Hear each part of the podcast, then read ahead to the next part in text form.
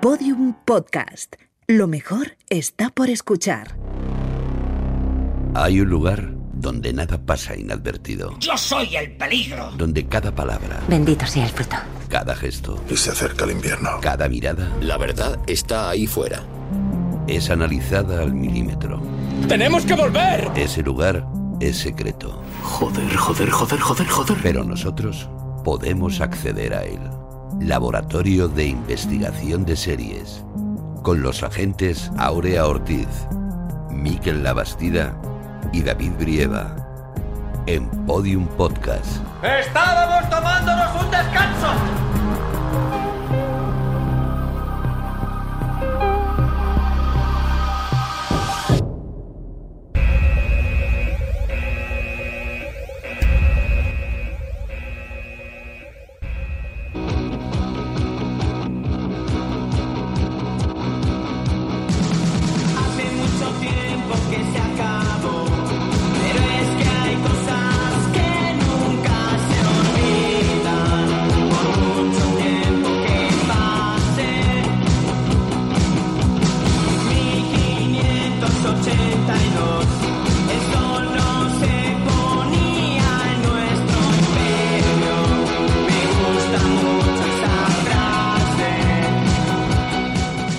Bienvenidos al Laboratorio de Investigación de Series en el sexto capítulo de nuestra sexta temporada, El Histórico.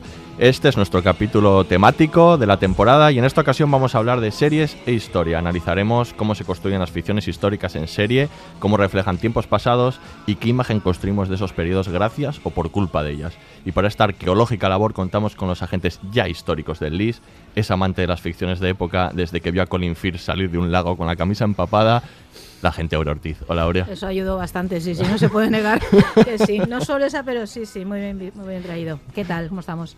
Muy bien. Y pocas cosas le gustan más que hacerse un té y ponerse un capítulo de Downton Abbey. La gente Miquel Labastida, hola Miquel. Sí, sí, sí. Soy muy señor de té, yo. Y de Downton Abbey. Y de Watanabe, claro. Y nuestros La duda agentes- ofende. La duda ofende, por supuesto. Hoy hablaremos de tu pasión no confesa por Downton Abbey, por otra parte. Pero ya la empezó a Confesada, confesar. aquí lo hemos acabó. confesado todo ya. Se acabó. Queda poco por confesar.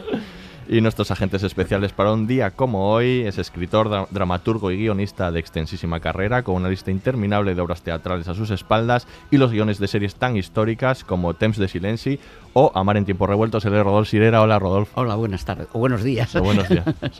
Y ya estuvo con nosotros en el capítulo de la tercera temporada que le dedicamos a la peste como nuestro historiador de cabecera. Es profesor de Historia e Historia del Arte en el IES Molí de Sol. Ha, ha sido además crítico cinematográfico durante muchos años en el periódico El Levante. Él es Honorato Ruiz. Hola, Honorato. Hola, ¿qué tal? Bueno, bienvenido de nuevo. Encantado de estar con vosotros de nuevo. Autocita histórica, ¿no? Porque él vino con la peste, Con la peste, sí, precisamente, sí, sí. ¿no? Eh, los especialistas. Es nuestro especialista. Y finalmente avalado como historiador por obras de Sena, la princesa guerrera al, al habla, la gente de David Briva. Comenzamos. Las imágenes con las que tenemos asociados muchos acontecimientos históricos han sido proporcionadas por las series.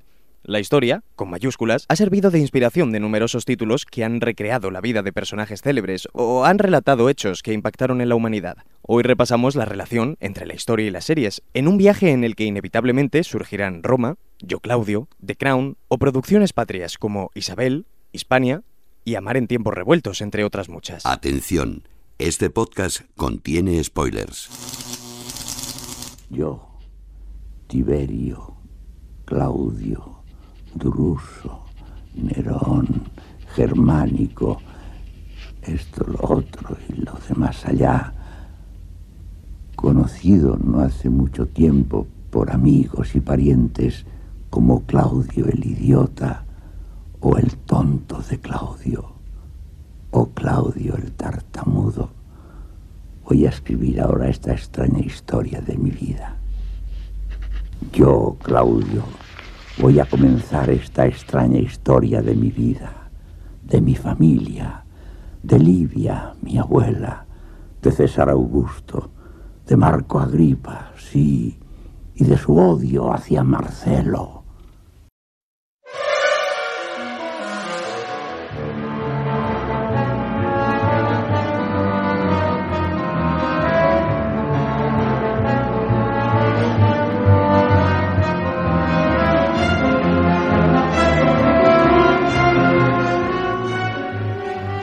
Pues vamos a hablar de series históricas y escuchábamos ya un fragmento de Yo Claudio, ¿no? Una de las, de las primeras. eh, Qué bien, qué gusto oírla, ¿no? Qué gusto escucharla, nuevo, sí, sí, sí. Qué buena serie. sí. ¿Seguisteis Yo Claudio? Sí, sí, sí. sí, sí. Con pasión. Que nosotros ya, ya teníamos la edad, sí. Sí, Yo tú no, tú no, mi tú yo, eras Claudio, joven. mi yo Claudio fue Roma, la del HBO. Ah, bueno.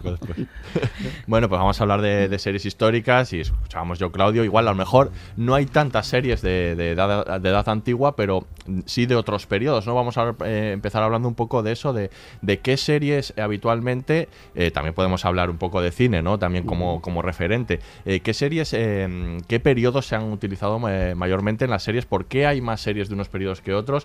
Romanos, por ejemplo, sí que podemos encontrar unas cuantas, pero no tantas, ¿no? No. Tenemos que avanzar un poco más en el tiempo para encontrar un montón de series, ¿no? De, sobre todo siglo XIX, siglo Sí, XVIII. yo creo que tiene que ver con las fuentes, ¿no? Mm. O que tenemos, claro, del siglo XIX tenemos toda la gran novela del XIX que ha hecho que se adapten muchísimas cosas, ¿no? Muchas novelas, pues Dickens y Jane Austen y todo esto que están adaptadísimas en cine y en series. Yo creo que hay, y claro, menos en la época romana que es más compleja tal vez, ¿no? Exige más producción. Sí, claro. eso Claro, también. eso también, la producción. El dinero, Mm. el, el presupuesto influye mucho, ¿no? O sea, recrear Sí, según sí. qué épocas es muchísimo más caro que épocas Sí. más, más recientes. Además, la, la novela del 19 tiene una cierta tendencia a la serialización. Totalmente. Sí. Con finales de. Además, no, normalmente no se publicaban los libros de un tirón, sino que se hacían eh, regularmente con apariciones en prensa, etcétera Y eso obligaba, no sé, te coges a Dickens, por ejemplo, y obligaba a finales de capítulos en punta para que la gente Al siguiera. cliffhanger, que Claro, diríamos ahora, exacto, ¿no? Exactamente, ahí, sí, sí. Totalmente. sobre lo de las épocas, que es curioso, por ejemplo, la verdad es que el 19 mucho, de- hay muchas series que la historia es simplemente un telón de fondo en España sobre la restauración, es Sí. que es un poquito serie de época, ¿no? Pero que tampoco profundizas mucho, es decir, la historia como decorado más que como, Sí. como elemento. Hay bastante en todo el mundo de entreguerras o de entre el periodo de entreguerras Claro. y, y la Segunda Guerra Mundial. Y a mí lo que me hace gracia cuando pensábamos de estas cosas es, ostras, el gran, la gran tema de la serie histórica, sobre todo evidentemente en Gran Bretaña, es la monarquía británica. Sí. La monarquía británica desde la Edad Media hasta nuestros días, incluyendo la Sí. reina Isabel II, está todo. la han- Sí. la Yo creo que esa es la todo. influencia de Shakespeare, Mm. Sí, sí, muchísimo. sí, o sea, porque Shakespeare dedicó muchas más que el obras. cine. Yo creo que hay todo un concepto como Shakespeareano de entender la historia, ¿no? Que está en el cine y está en las series. Y claro, Shakespeare además que hizo muchas obras con, hablando de los reyes. Sí, sí. ¿no? Y Yo creo que a partir de ahí hay toda una tradición que remite a eso, ¿no? Y de ahí que continúen constantemente con estos reyes. Pero vamos, hemos tenido a Enrique VIII, a todo Bueno, el mundo, ¿no? A- Los Sí. Tudor, Los Los Tudor, varias las do- Isabel, ¿no? Isabel, es que claro, es- no sé, yo creo que sí. es Victoria también. Conocemos Eso no eso. la- Victoria, Victoria, ya, de No, y White luego hay todo- Queen. está eso y luego también toda una tradición de novela histórica inglesa absolutamente vinculada a, la- a esa Sí, sí. historia de los reyes y las monarquías, que si la guerra de las dos rosas, toda la obra de Walter Scott, ¿no? Todo. Yo creo que yo creo que claro, ahí se nota mucho el peso y de hecho conocemos muchas más cosas de la monarquía británica que de Claro. otras o de la nuestra, por Sí, ejemplo. Sin ir más lejos, de, de- de- de datos y de personajes históricos, sin duda, porque bueno, han estado en el cine, en las También han series. tenido más suerte en cuanto a adaptaciones, porque las Sí, escasas han tenido adaptaciones más que ha habido suerte. aquí Sí. monárquicas no han sido... Han tenido más suerte, sí. No, es que han tenido todo tipo de adaptaciones. Pero claro, y como hay grandes referentes. Sí. Sí, pero siguen, siguen dos caminos, no sé si os dais cuenta. Hay unas series históricas basadas en la vida de reyes, etcétera, que cuentan o intentan contar la vida de los reyes, y otras series que, apoyándose en la vida de los reyes, estoy pensando en The Crown, que es, es algo que estamos viendo en estos momentos. Sí. Yo creo que The Crown, bueno, cuenta la historia de Isabel II, más o menos, pero lo que cuenta básicamente son la historia de Gran Bretaña. Sí. Porque Eso es no está centrada estrictamente en la historia de ella. Sí, sí, sí. Totalmente. Y tiene un componente político altísimo. Todas Sí. las tienen, pero está deliberado, Sí. quiero decir, Sí, sí, que está sí, sí. haciendo toda una mirada política sobre la nación Sí, y sí, sobre sí, el pueblo sí. y sobre las relaciones de poder. Sí, sí, ahí sí. Ahí se nota mucho. ¿Creéis que esto está ya todo en el cine eh, anterior? Que, o que las series innovan en algún sentido de... de- de- so- bueno, supongo que, claro, obviamente en la narración a, a largo plazo no, pero, pero ya digamos que este tipo de temas que estamos hablando ya están en el cine previamente. Sí, lo que pasa es que en el cine las películas llamadas históricas generalmente son poco históricas, Sí. porque habitualmente se rigen más, no sé, tú cógete cualquier biografía de las clásicas del cine americano de los años 30, los años 40, pues esto cuando, cuando el jovencito Edison, pues la verdad que el jovencito Edison que nos cuenta la película o lo que va a ser Edison no tiene mucho que ver con lo que fue realmente Edison, porque ahí siempre está eh, este enaltecimiento de los héroes, sobre todo en el cine americano, Claro. que es mucho más relativo. El, el cine ahí tiene más servidumbre quizá que la televisión. Sí, hombre, yo creo también que la posibilidad de contar con horas claro. ¿no? te per- permite contarlo también de otra manera, recrearte en muchos detalles o introducir personajes muy diversos que dan visiones Hacer más, más Y como yo, más, ¿no? yo creo que sí, ¿no? Yo, yo creo que ahí se. Yo creo que esa es la diferencia esencial. En cuanto al tratamiento en sí, no encuentro grandes diferencias.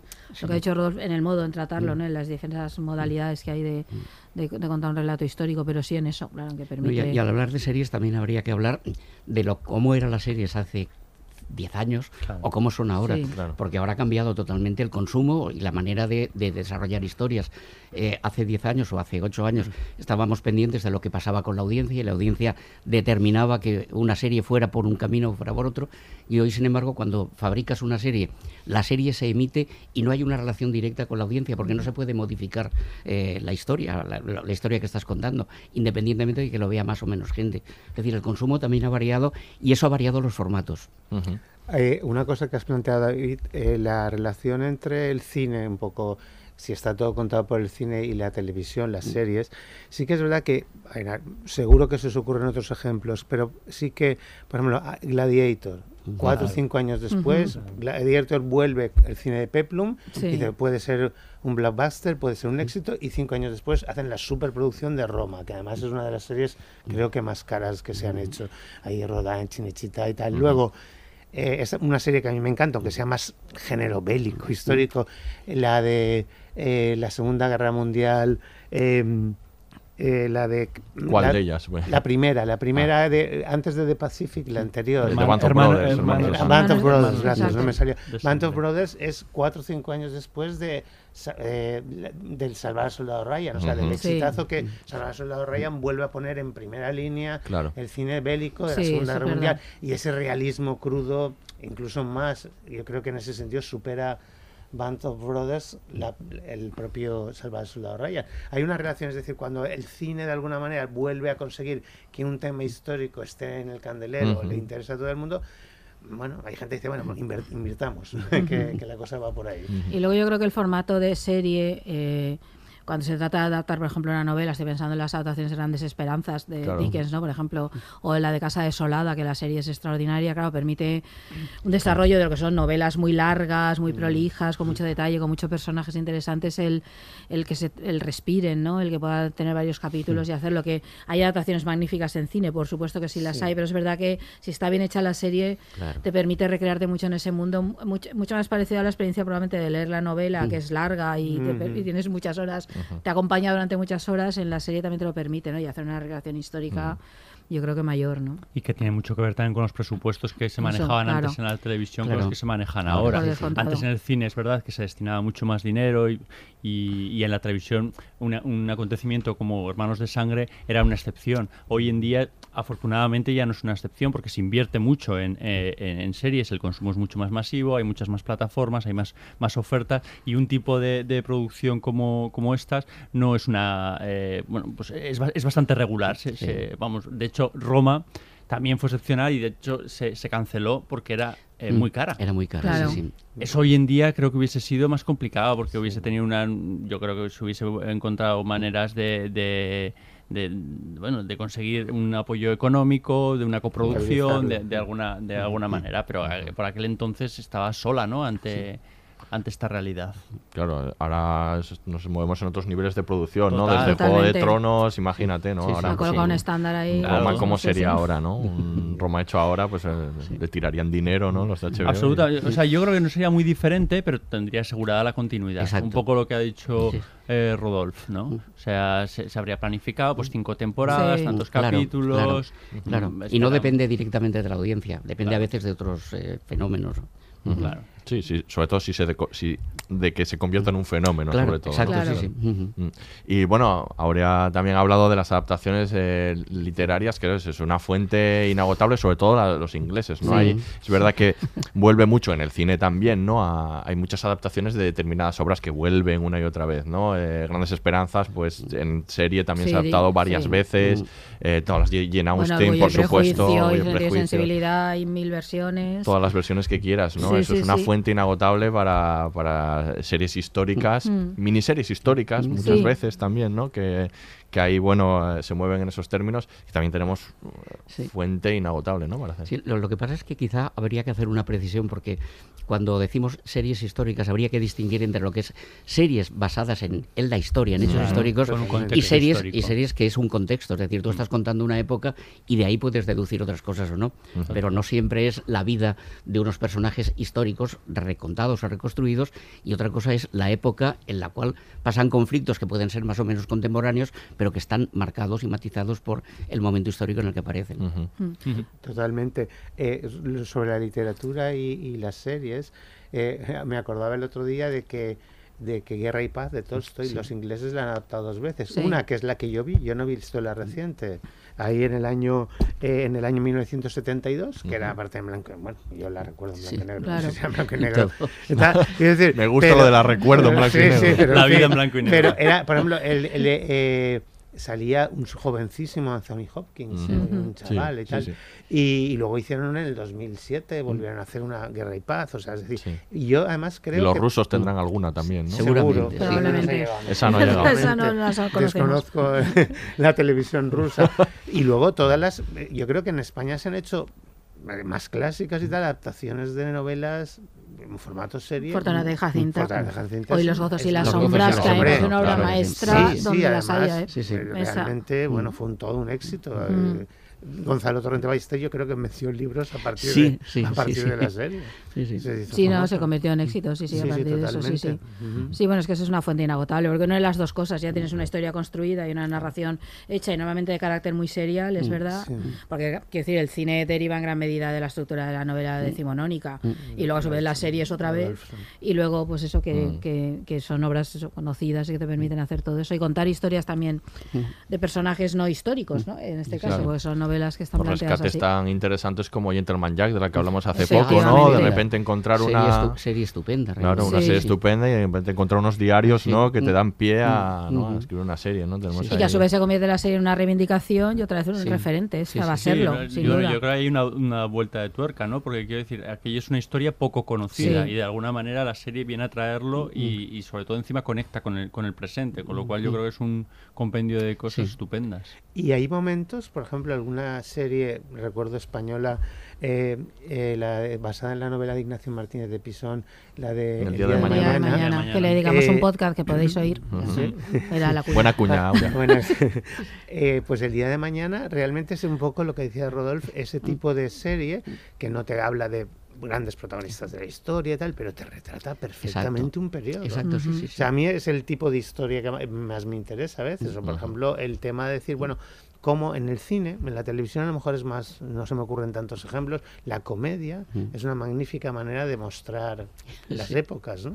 Es decir, eh, o sea, Marvelous Miss Maisley, Miss Maisley, o sea, es un poquito, es un Es- poquito sí, sí, de decir, bueno, eh, Mm. eh, también se recrea mucho en la estética en el Nueva York de finales de los 50 y tal, pero bueno, el rollo de la importancia de, de la alta burguesía judía en Nueva Sí. York y todo Claro. eso, y diciendo, bueno, mm, salen personajes que han existido. Sí, eh, permite hacer esos juegos como Mad Men. Como sí, Mad claro, hacer Mad, bueno, Men, Mad Men es magnífica en ese Sí. sentido. A mí Mad Men realmente me sorprende en la primera temporada que la vi. Dije, ostras, cómo fumaba y cómo bebía Cómo la fumaba. gente. A todas Es verdad, es horas. Y verdad. eso, claro, a lo Es verdad, mejor, sí, sí. y en todos lados. Sí, sí, sí, en el trabajo, cómo el bebían en el trabajo. En el trabajo, sí. Beber en el trabajo. Pero realmente son referencias. Sí, sí, sí. históricas, No te veas. Peaky Blinders, que te emborrachas solo de verla. ¿eh? hombre, hombre, Sí, Peaky sí. Blind- sí, Peaky Blinders es curioso porque Peaky Blinders, ahora que la has sacado, es la Otra, otra serie histórica, sí. Uf, pues, ¿Hasta qué punto es histórica? Pero, la- pero el background es muy importante. Sí. Porque de vez en cuando cuenta cosas, sí que Claro. es realmente que el Mosley, el Sí. fascista inglés, hombre, su manera de presentarlo se pasa de vueltas. O sea, Sí, siempre está, se pas- pasa de está vueltas. pasada de vueltas todo el rato. Sí, Sí, porque No, lo importante es sexo y violencia, ¿no? Sí, sí, pero, sí. Bueno, pero, parte de cuidado. personajes reales Sí, sí, que sí, tratan sí, de... Como Boardwalk Empire. Como otra, otra, Ah, sí, por supuesto. Pero luego yo creo que muchas de estas series lo que permiten, aunque no cuenten acontecimientos históricos eh, reales, bueno, aunque estén varios Sí. como marco, están como marco, pero sí cuentan los movimientos que están como por debajo. Yo, por ejemplo, el feminismo, toda Mm, la conquista de- del espacio público por parte de las mujeres, que lo vemos en, Miss May- en Mrs. Maisel, lo Sí. vemos en Mad Men. Sí. Esa es una de las historias que están contando Sí. otras, ¿no? Pero estas series, este tipo de series permiten contar estas cosas, ¿no? Ver, ahí- no sé, eso eso me parece también muy interesante. Cómo está, y ponen esto en, el, en la conversación. Son series que van poniendo esto en la conversación y creando una genealogía y de ¿no? y toda una historia de eso que se cuenta menos y, y- y que sin embargo está ahí es esencial para entender nuestro mundo. ¿no? A mí eso me hace también muy interesante. Y yo creo que ahí, bueno, Rodolfo, tú tienes mucha experiencia ¿no? Eh, a la hora de, de- de contar historias de estas, Claro. ¿no? de personas eh, no Sí, sí. históricas en contextos históricos. ¿no? ¿Cómo se plantea esa, esa Bueno, a mí me ha interesado siempre mucho eh, ese marco histórico, porque a, a partir de historias individuales puedes llegar a, a explicar un poco cómo era el contexto o, o qué es lo que sucedía. Ah, yo tengo anécdotas a, a montones, ¿no? porque he hecho bastantes cosas relacionadas con la historia. Pero hasta una cosa tan tonta, tan tonta, como que gente joven descubriera, gracias a Mar en tiempos revueltos, por ejemplo, a Temps de Silenci, la, la ninguna autonomía de la mujer en la sociedad de la época. Es decir, eso de que una mujer no podía ni, ni abrirse una cuenta corriente sin permiso del marido, esto que gente joven lo haya visto y, y me haya preguntado sorprendida, ¿pero esto era así? Pues sí, sí, era así. Yo creo que eso tiene un valor, digamos, educativo, por llamarlo de alguna Sí, manera, que no debemos olvidar. Fundamental. Eso que, que has dicho, yo lo he dicho a mis alumnos, eh, con la mar en tiempos revueltos, con también con eh, Cuéntame, Cuéntame. la primera Sí, vez, sí. diciendo, es que una mujer hasta el año 73 Sí, o sea, no podía abrirse una cuenta, ni un negocio. Ni trabajar, ni ir a y trabajar se permiso del sorprende. Estamos hablando de gente de Sí, sí. 16, 18, 17, se sorprenden mucho. Aparte, eso es un poquito el rollo de, de- de que eh, entretener es la principal Sí. función de la televisión, etcétera, pero ilustrar a la par que Claro. entretiene, pues Mm, perfecto. Es ujú. decir, si además de que te lo pasas bien, aprendes sí. algo y entiendes más tu pasado y tu presente, Y tu mejor. presente, porque muchas veces Claro, contextualizas Ah, el es presente. ¿no? O sea, la otra mirada, por ejemplo, que es un caso reciente Sí, también de, de televisión serie, española, pues se puede hacer un punto de vista actual para ver cuánto se ha avanzado y cuánto Sí. queda por, por avanzar. Sí, además hay una cosa que yo creo que es interesante y es, se ha hablado, estamos hablando mucho de Cuéntame, por ejemplo, y, y tendríamos que recordar que en España ha sido muy difícil. Se ha tardado mucho en poder hacer mm, series históricas basadas en historias contemporáneas. Eh, yo tengo la anécdota de que la primera serie más o menos histórica que, que se hizo fue Temps de Silenci, que es anterior a Cuéntame, y de hecho, el éxito muy grande que tuvo en su momento Temps de Silenci, era la televisión de Cataluña, era una audiencia limitada, pero fue muy importante, ayudó a que de alguna manera se eh, liberara, eh, cuéntame que estaba varios años metida en un cajón sin que nadie la, la esto. Pero recuerdo que cuando nos cuando planteamos hacer Temps de Silenci, que queríamos contar básicamente eh, la historia de Cataluña desde las últimas elecciones de la República hasta las primeras de la democracia, luego se prolongó mucho más, pero la, la cadena nos puso muchas pegas eh, a, hablar de la guerra civil. Y de hecho nosotros teníamos, íbamos a, a dedicar dos o tres capítulos a ese periodo y lo limitamos a uno solo porque a la cadena no le, no le hacía gracia. Sin embargo, cuando aquello empezó a emitirse y funcionó muy muy bien de audiencia en aquella época en la que las audiencias aún eran muy altas, la propia cadena nos dijo, y no pueden haber más capítulos de la guerra civil, Digo, pues es que ya es Es que imposible, ya hemos avanzado, porque ya, ya hemos avanzado, no puede hacer esto, ¿no? Flashback. Sí. Pero sí, sí. Exacto, un flashback inventarse ahí. Sí, sí, claro. Una precuela. Si os hubierais atrevido antes. Mm, Sí. sí, sí. Bueno, pues ahora vamos a escuchar un corte y seguimos hablando de series e historia. En 1486, el segundo año del histórico reinado de Ricardo IV, y también el año en que el huevo sustituyó al gusano como la forma más baja de intercambio comercial, el rey Ricardo partió de Inglaterra para luchar en la cruzada contra los turcos. Y el Señor dijo, ama a tu prójimo como a ti mismo, a no ser que sea turco, y si lo es, muerte a ese perro. Dejó atrás a su querido hijo, el príncipe Harry, para gobernar como regente en su lugar, Adiós, querido Harry. Adiós, querido padre. y a su infame hijo Edmund para hacer los cometidos que mejor le iban. Edmund, Sonría.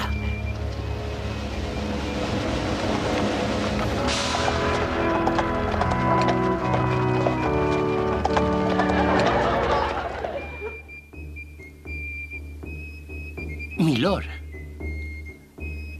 Ahora que el rey no está. Claro. Finalmente una oportunidad para conseguir el poder.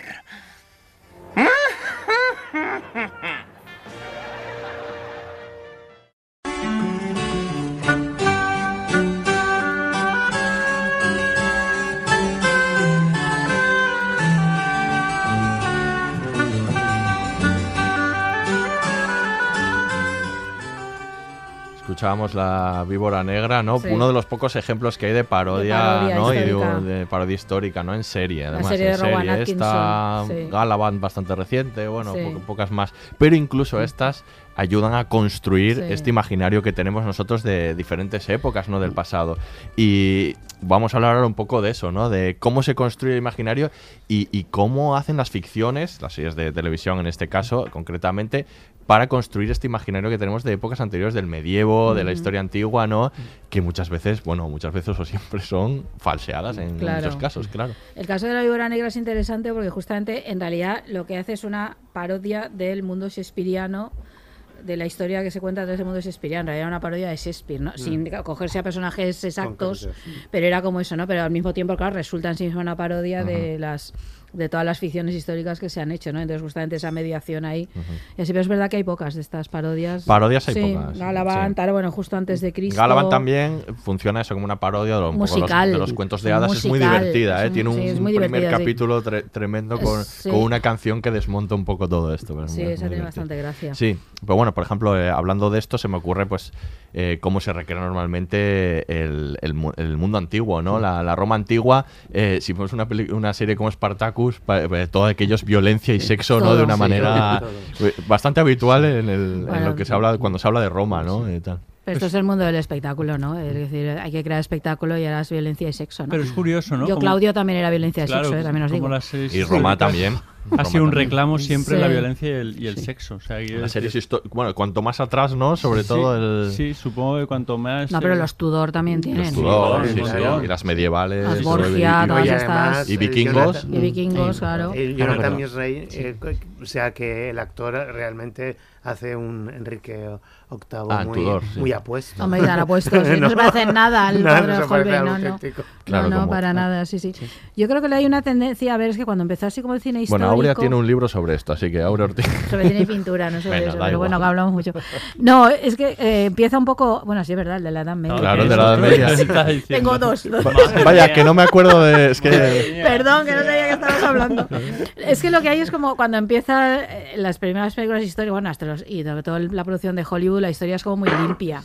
es bonita y entonces sí. las historias La medievales Media, son con los colorines de la miniatura y el mundo romano es como las pinturas del siglo XIX, que es una de las grandes mediaciones también Claro. entre, entre la historia y el cine y las series, la pintura de historia, vamos, eso es fundamental, ¿no? Eh, pero claro, luego a partir de los años 60, cuando empieza a cambiar el cine, ¿no? Y empieza a abrirse también otras cosas y maneras de contar, que entra la violencia y el sexo, la representación de la violencia y el sexo de manera muy clara, en todas partes, pues el cine de terror comienza a tener muchísima importancia todo esto y demás, claro, en la historia pasa igual, y entonces de pronto todo es suci- muy sucia. Toda la Edad Media es sucia, todo es marrón, todo es, ¿no? Y a partir de ahí empieza y sobre todo desarrolla esa eh, idea Y de una se le llama realista. realista. Se le llama a mí me hace mucha gracia. Sí, es como añadir realismo Sí, y dices, sí. igual no es igual de realista que los colorines Total, de antes. total. Y decir, porque tú es- estás yendo como al otro lado, ¿no? A mostrar eso. Pero está- ahora es es- otra paleta de colores. al Sí, final. pero es que es eso, ¿no? y se nota muchísimo. Y las series están en gran medida fluctúan, ¿no? Hay una parte como muy espectacular de la creación, no sé, de las arquitecturas o de o la recreación histórica, los espacios y demás, y luego toda la idea esta de violencia y sexo que es lo que mueve el mundo, ¿no? O algo así, que está, ya digo, en Yo Claudio está, Yo Claudio es la, la novela de Robert Graves, que ya está en la novela. En toda esa historia, porque estos eran, había que dejarlos estar a estos emperadores. Y, y está allí, ¿no? Pero claro, ahora digamos como con más espectacular. Ahora puedes mostrar sangre, cabezas que se cortan, que eso antes no se podía ver. Claro, y el límite de lo que se puede ver ahora es, es muchísimo Claro, más amplio claro, ese sí, mundo. ¿no? Y ahora las series históricas están haciendo esto, es cometiendo eso que antes no estaba. Es como lo que no se podía contar antes estaba en off. ¿No? Donde estaba, pues lo, lo que estaba en elipsis te lo cuento ahora, ¿no? Y entonces ves cabezas cortadas y, y las... Sí, y pero es que la todo. realidad es que era así. ¿eh? Sí, sí. Quiero decirte, a nosotros nos pasó con la Catedral del Mar. El, el primer claro. capítulo nos acusaron de ser muy, muy crueles, muy sucios. Y, de- y dices, pero no es que quisieras que fuera así, es Mm, que era así sí. realmente. Y es que esto es lo que el cine de Hollywood, como muy, muy bien dices, pues nos ha dado una Claro. imagen idílica y maravillosa. Y no, no era No, así. y la propia historiografía, ¿no? Sí. Cuando se ha Mm. estudiado la historia hasta hace décadas, unas ciertas décadas, era como la historia de los reyes. Y claro, cuando empezó a estudiarse la historia del pueblo, pueblo. la historia de Mm. la vida cotidiana, claro, empezaron a surgir esto, cómo eran las calles, cómo eran las casas, cómo se vivía, no había luz, cómo, claro, todo No ese tipo de... alcantarillado. No había alcantarillado, Claro. entonces empiezan a plantearse una visión de la historia distinta, que el cine refleja a su modo naturalmente, o las novelas, ¿no? La ficción, pero es verdad, claro, responde un poco a miradas distintas sobre la historia, que ahora sí que están, ¿no? Habría que plantearse un poco cómo ha influido el cine y, las series y, y sobre todo ahora con la importancia que han tomado las series en el imaginario colectivo de la historia. ¿no? Mm. Está siempre ese, ese debate si el cine y también la televisión eh, refleja la historia o la deforma, ¿no? O sea, que, mm, La construye, eso seguro. Sí. Muchos. Yo creo bueno, que- sí, la construye. Quiero decir, para nosotros. Yo creo que sí, creo que luego o sea, decir, Claro. no, no, no, pero nosotros tenemos imágenes de la historia, lo cual es, quiero decir, es inaudito porque Sí. efectivamente no deberíamos tenerlas, si La no, pintura. lo- no La pintura, claro. Pero ah, eh, gracias a, luego a la pintura sí, pero gracias al cine y a, y a la televisión conocemos algunas épocas como si las hubiésemos vivido. Claro, ya, sí, pero sí. eso es una mediación, muy mediación ya. Sí, Quiero decir, es claro. una serie actual, una película actual hecha a través de retazos de otras obras del pasado que están reconstruyendo. Pero yo es que creo que la influencia es enorme. ¿eh? Nuestra visión de la historia está Sí, muy sí. determinada por el cine. Bueno, es que esto lo hablamos, por ejemplo, con Chernóbil. ¿Cómo Sí. verán generaciones eh, posteriores eh, Es el la- relato accidente oficial. de Chern- El Es el reloj relato oficial va a ser oficial. esa serie directamente. Pero los rusos lo verán de manera distinta. Sí, de hecho han hecho su claro, propia serie. Han Sí, hecho su propia serie Sí, sí, después sí. para Por contestar. eso, va, es, es a lo que voy. Rodolfo, querías hablar. No, no, no, no, no, Ah, estaba... vale. Respecto, eh, fue un historiador francés, no me acuerdo cuál era, que dijo que si la historia es una reconstrucción del pasado y por tanto como tal reconstrucción, obviamente deforma el pasado, no podemos reproducir el pasado tal como fue. El cine histórico, que es una reproducción de una reproducción, pues obviamente ya es una lejanía mayor. Ahora bien, yo creo que es absolutamente imprescindible para construir el imaginario colectivo Sí. en positivo, en negativo.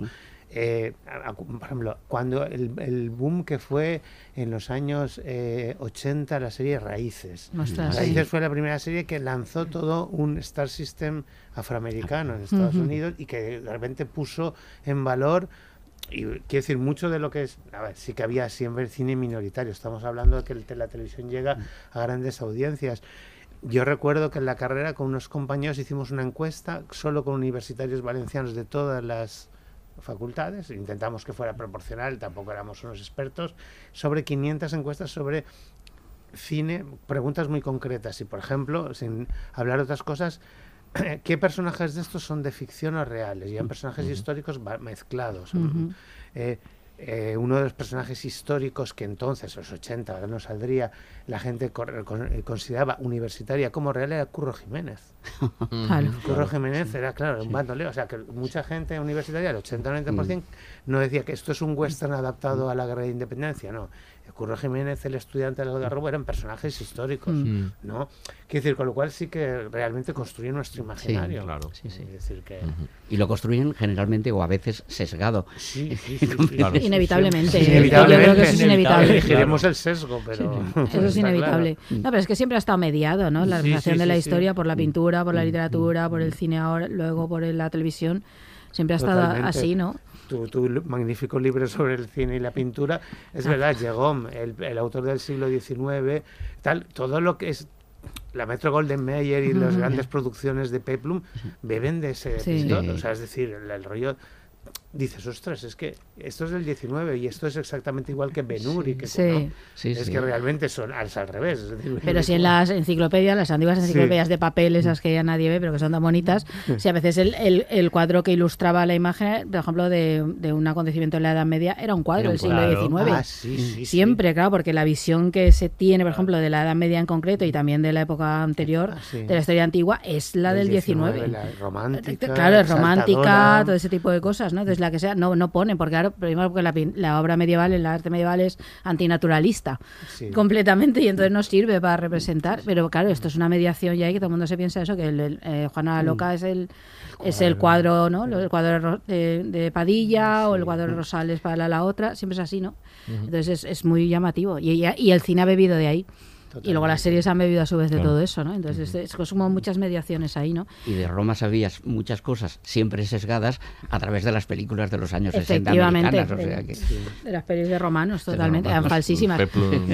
Sí, pero por ejemplo ahora hoy en día, ¿no? Que se sabe que los, por ejemplo, que los templos griegos tenían colores vivos. Sí. Esto es algo que choca frontalmente Las con toda nuestra sí, imagen. Las estatuas Claro. estaban pintadas de rojo, de rosa, de azul. Que y que llevaban, películas ahora, Claro, ¿eh? y que llevaban, y no sé, y que los ojos estaban pintados, que tú ves eso con el mármol este perfecto que asociamos a lo antiguo Claro. y que se ha reproducido Pero luego en toda, en toda la representación audiovisual. Claro, nos, da de, nos damos de patadas con eso, ¿no? Comparando con, con, una visión de la ruina, Claro. pero no de la Claro. realidad. Si tú pones en una estatua de colorines como era en Roma. Sí, No te lo eso- crees. El No, la horror, gente eso, se queda eso y el dice, "Un horror. ninot, son las fallas. Efectivamente, ninot". No, efectivamente. No, pero quiero decir, es que esa es la verdad. Y, Sí, es sí. decir, el arte cuesta los árboles, ¿no? Imaginaros, de vez en cuando hay alguien que ha hecho, eh, yo qué sé. Ah, no lo puedes hacer porque no te lo crees. No, claro, no, no, gracioso. no, porque, no se va a claro, entender. porque se te- la importancia del cine, que es de lo que estamos hablando, de la televisión. Sí. Yo creo que, y, eh, que, volviendo un poco a, a lo que decíamos antes de- de- del buen momento que viven las series y que hay tantas producciones, que antes se hacía una película sobre una época y esa era ya la película. Efectivamente. Y ahora yo creo que el pun- el- lo positivo de que haya tantas eh, producciones es que se pueden buscar nuevos puntos Así de vista, es. ¿no? Por lo que decía Sí. antes Rodolf de la eh, visiones sesgadas, ¿no? Pues eh, ahora hay la oportunidad de, de- de buscar esas otras caras, esas dobleces, esas, esas partes de la historia que nadie cuenta, esas vueltas de tuerca, ¿no? Yo estaba pensando, por ejemplo, en la segunda temporada, que no he visto aún, de The Terror, ¿no? Infamy, Sí. Sí. que está ambientada en la Segunda capítulo, Guerra eh, Mundial. Mundial, pero una historia bastante poco conocida, ¿no? En una comunidad norteamericana, pero de origen, de Sí, origen cuando, japonés, cuando ¿no? a los japoneses lo- Sí. en Estados Unidos los encerraron campo de en campos. sí. Mm. eh, esa historia no está contada Sí. o no está muy contada, ¿no? Entonces yo creo que es la oportunidad que dan ahora mismo la- la- las series es, eh, pues eso, investigar todos esos surcos que han quedado y desde luego otros nuevos puntos de, de vista. Que esto es, has nombrado antes lo de, lo de la guerra civil. Es que ojalá haya 100.000 películas más de la guerra civil, pero que cuen- nos cuenten muchas Muchas historias, historias, diferentes, mejores, Es desde inagotable. un punto de, de vista de otro, Sí. de un personaje. Y que además nadie debería eh, asustarse por ello ni molestarse porque, mm, en fin, hemos visto el nacimiento de la nación americana, nos la sabemos toda. El western es una reinterpretación en clave mítica de la historia De Estados de, de la construcción de Estados Unidos. Y esto nadie se queja y hemos visto miles de películas, y no digo ya de la Segunda Guerra Mundial o de la Guerra de Vietnam. Es decir, que No, nos la claro, sabemos bueno, así, nos la sabemos... Ese es un problema de país. Claro, Sí, no, es un problema de país. Nosotros No, no. Un problema con nuestra historia. Claro ya que no lo solo tenemos, guerra civil. que o lo sea, tenemos. decir, es que ahí hay un periodo ya que, que posiblemente habría que retratar, ¿no? Todos los años 70, toda la Claro, transición y luego, desde luego, toda la, eh, la, la- la lucha terrorista, ¿no? Quiero decir, todo, todo ETA y cómo ha influido en la historia de, este país durante la democracia, que creo que se empieza a resolver ahora porque empieza a haber un poco eh, apuestas. Pero vamos, ahí hay un campo, Sí, yo creo que para los autores... Eh, Sí, empieza, estupendo. empiezan ahora precisamente en un momento en que la sociedad está más fraccionada que nunca. ¿eh? Que eso también hay que tenerlo presente. Sí. Sí, sí, sí, sí. Lo que pasa es que no sé cuándo sería el momento Ya, ya, en el que no. ya, ya. Porque Hay que empezar Es a ello. complicado, ¿no? Sí. Mm, hay Es que importante, sí, sí, sí.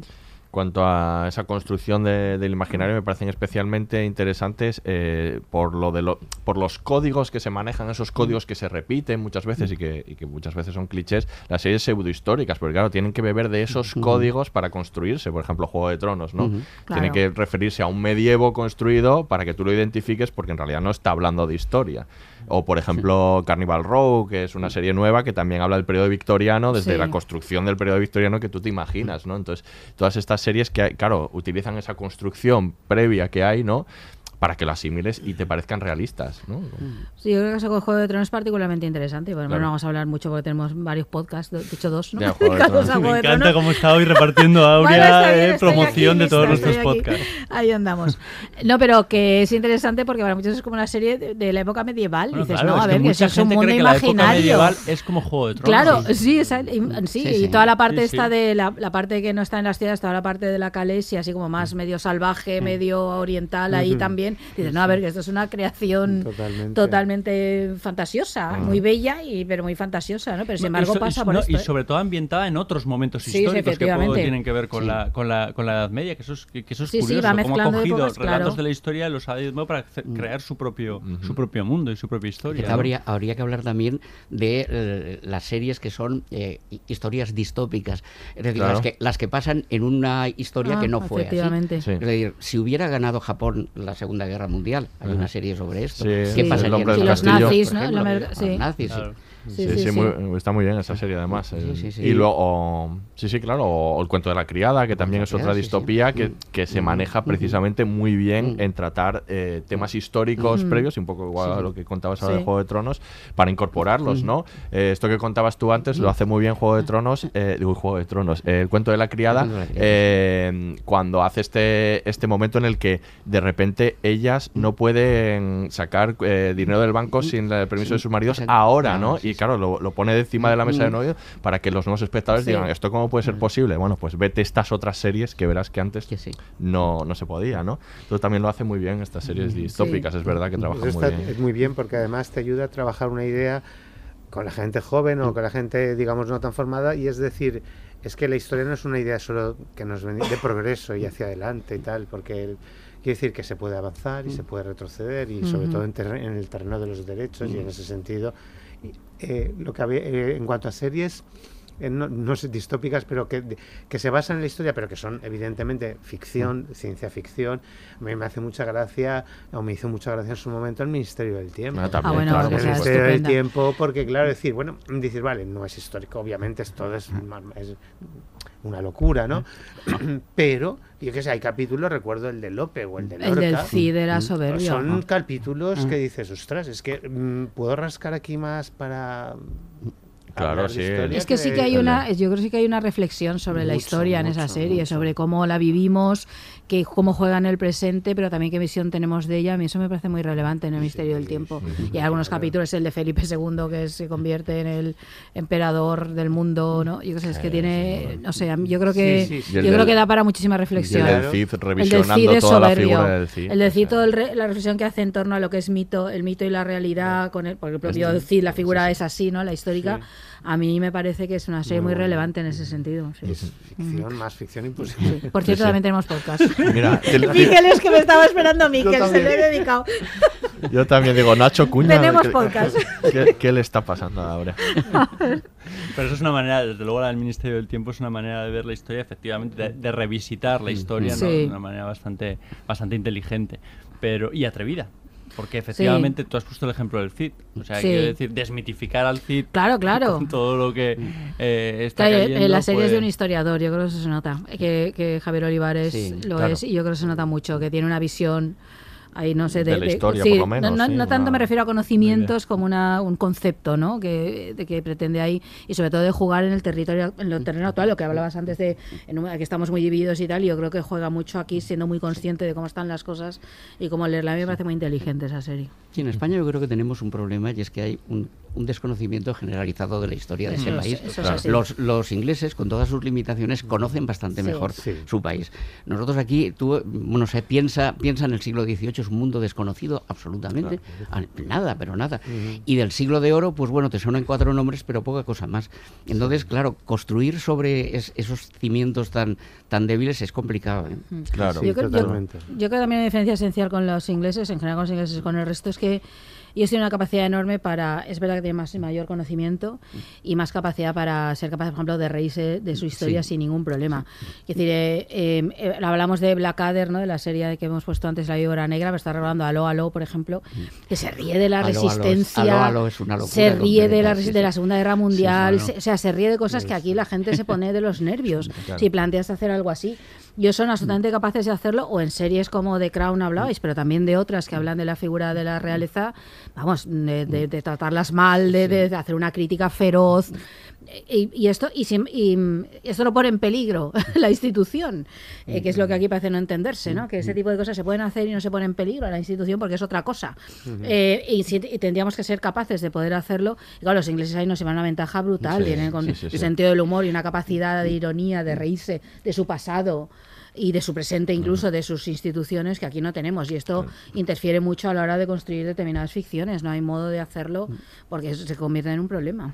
Había un temor, y yo creo que se está perdiendo ese temor, pero o sea, había ese temor de, uy, a ver en qué jardín me meto. Y, Sí, claro, sí, también. Bueno, pues Rodolfo lo. Sí, sí, lo, ha vi- lo ha vivido Sí, en sí. primera persona, sí. que- Bueno, y esto lo contaba también, eh, alguna vez lo ha contado Aurea, que, que, por esto que decías del nacimiento de una nación, no solo los ingleses, que son tema aparte, los americanos también, por aquello aquello del volumen, porque tantas ficciones Claro. construidas te ponen en un punto de partida de conocimiento con el que es más fácil Claro. jugar hacia otros sitios, ¿no? Que si, claro, tienes que contarlo desde el inicio, cada vez, claro, es un problema Claro, también de que, que- existan más ficciones, ¿no? Para partir desde otro punto, para, eso es lo que decía Miquel antes también, para ver otros ángulos. Total. Que claro, si no tiene... Y tienes al espectador también más acostumbrado. O sea, que, que, por ejemplo, es que has puesto tú antes el ejemplo de The Crown. The Crown es una, es una serie monárquica, Totalmente. absolutamente. Sí, sí. Y pese a todo, está, está narrada y está planteada desde un punto de vista un análisis crítico. Sí. Pero es absolutamente monárquica. No, no, no, No discute eso, sí, no, sí. o sea, y- pero claro, eh, consigue tener esa distancia como para mostrar ciertos claroscuros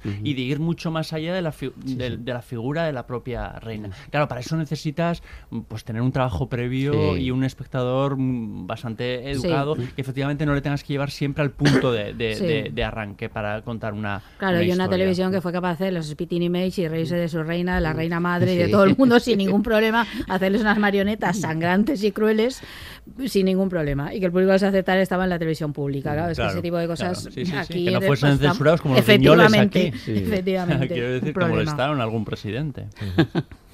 ¿Hay tu experiencia, Rodolfo, cómo es a la hora de tratar determinados temas ¿no? de este tipo? Bueno, yo, no- yo no he tenido grandes problemas y la realidad es que he tenido series históricas y generalmente no me han puesto grandes complicaciones. Eh, quizá porque cuando hemos hecho pues, historia reciente hemos intentado contar lo que pasaba en este país más o menos intentando buscar una cierta objetividad, nunca eres totalmente objetivo porque tienes tus opciones mm, tomadas previamente, ¿no? Pero sí que es cierto que de alguna manera hemos intentado no presentar malos malísimos, ni buenos buenísimos, porque realmente hay, un, eh, actitudes humanas que tienes que entender. Entonces, eh, yo la experien- eh, he tenido experiencias con TV3, he tenido experiencias con Televisión Española. A María en Tiempos Revueltos fueron siete temporadas. Yo he coordinado 1.750 capítulos. Madre mía. Y la verdad es que nunca, nunca, nunca eh, Televisión Española puso ninguna pega ni nos eh, discutió ninguna propuesta.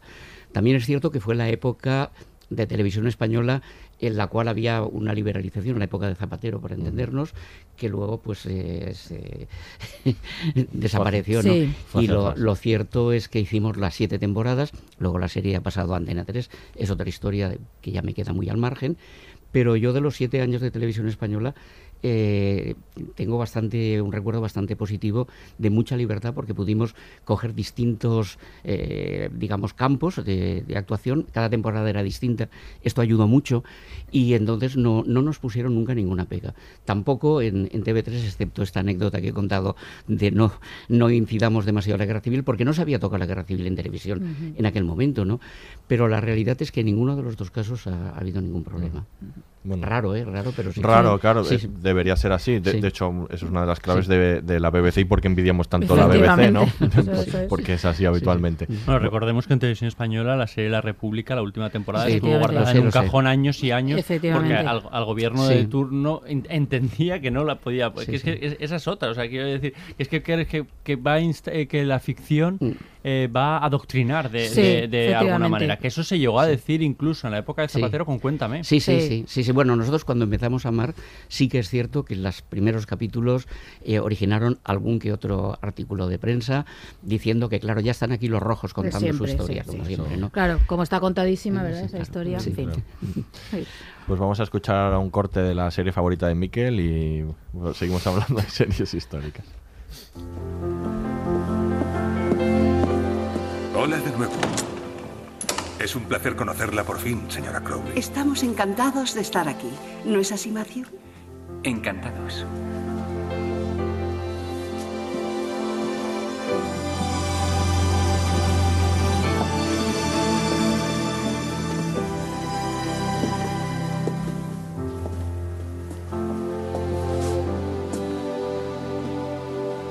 Bienvenidos a Downton.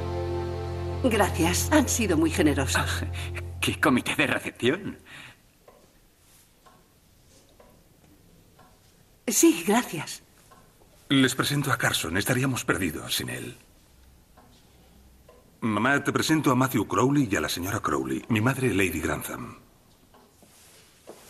¿Qué trato debemos darnos? Eh, podemos llamarnos señora Crowley y Lady Grantham.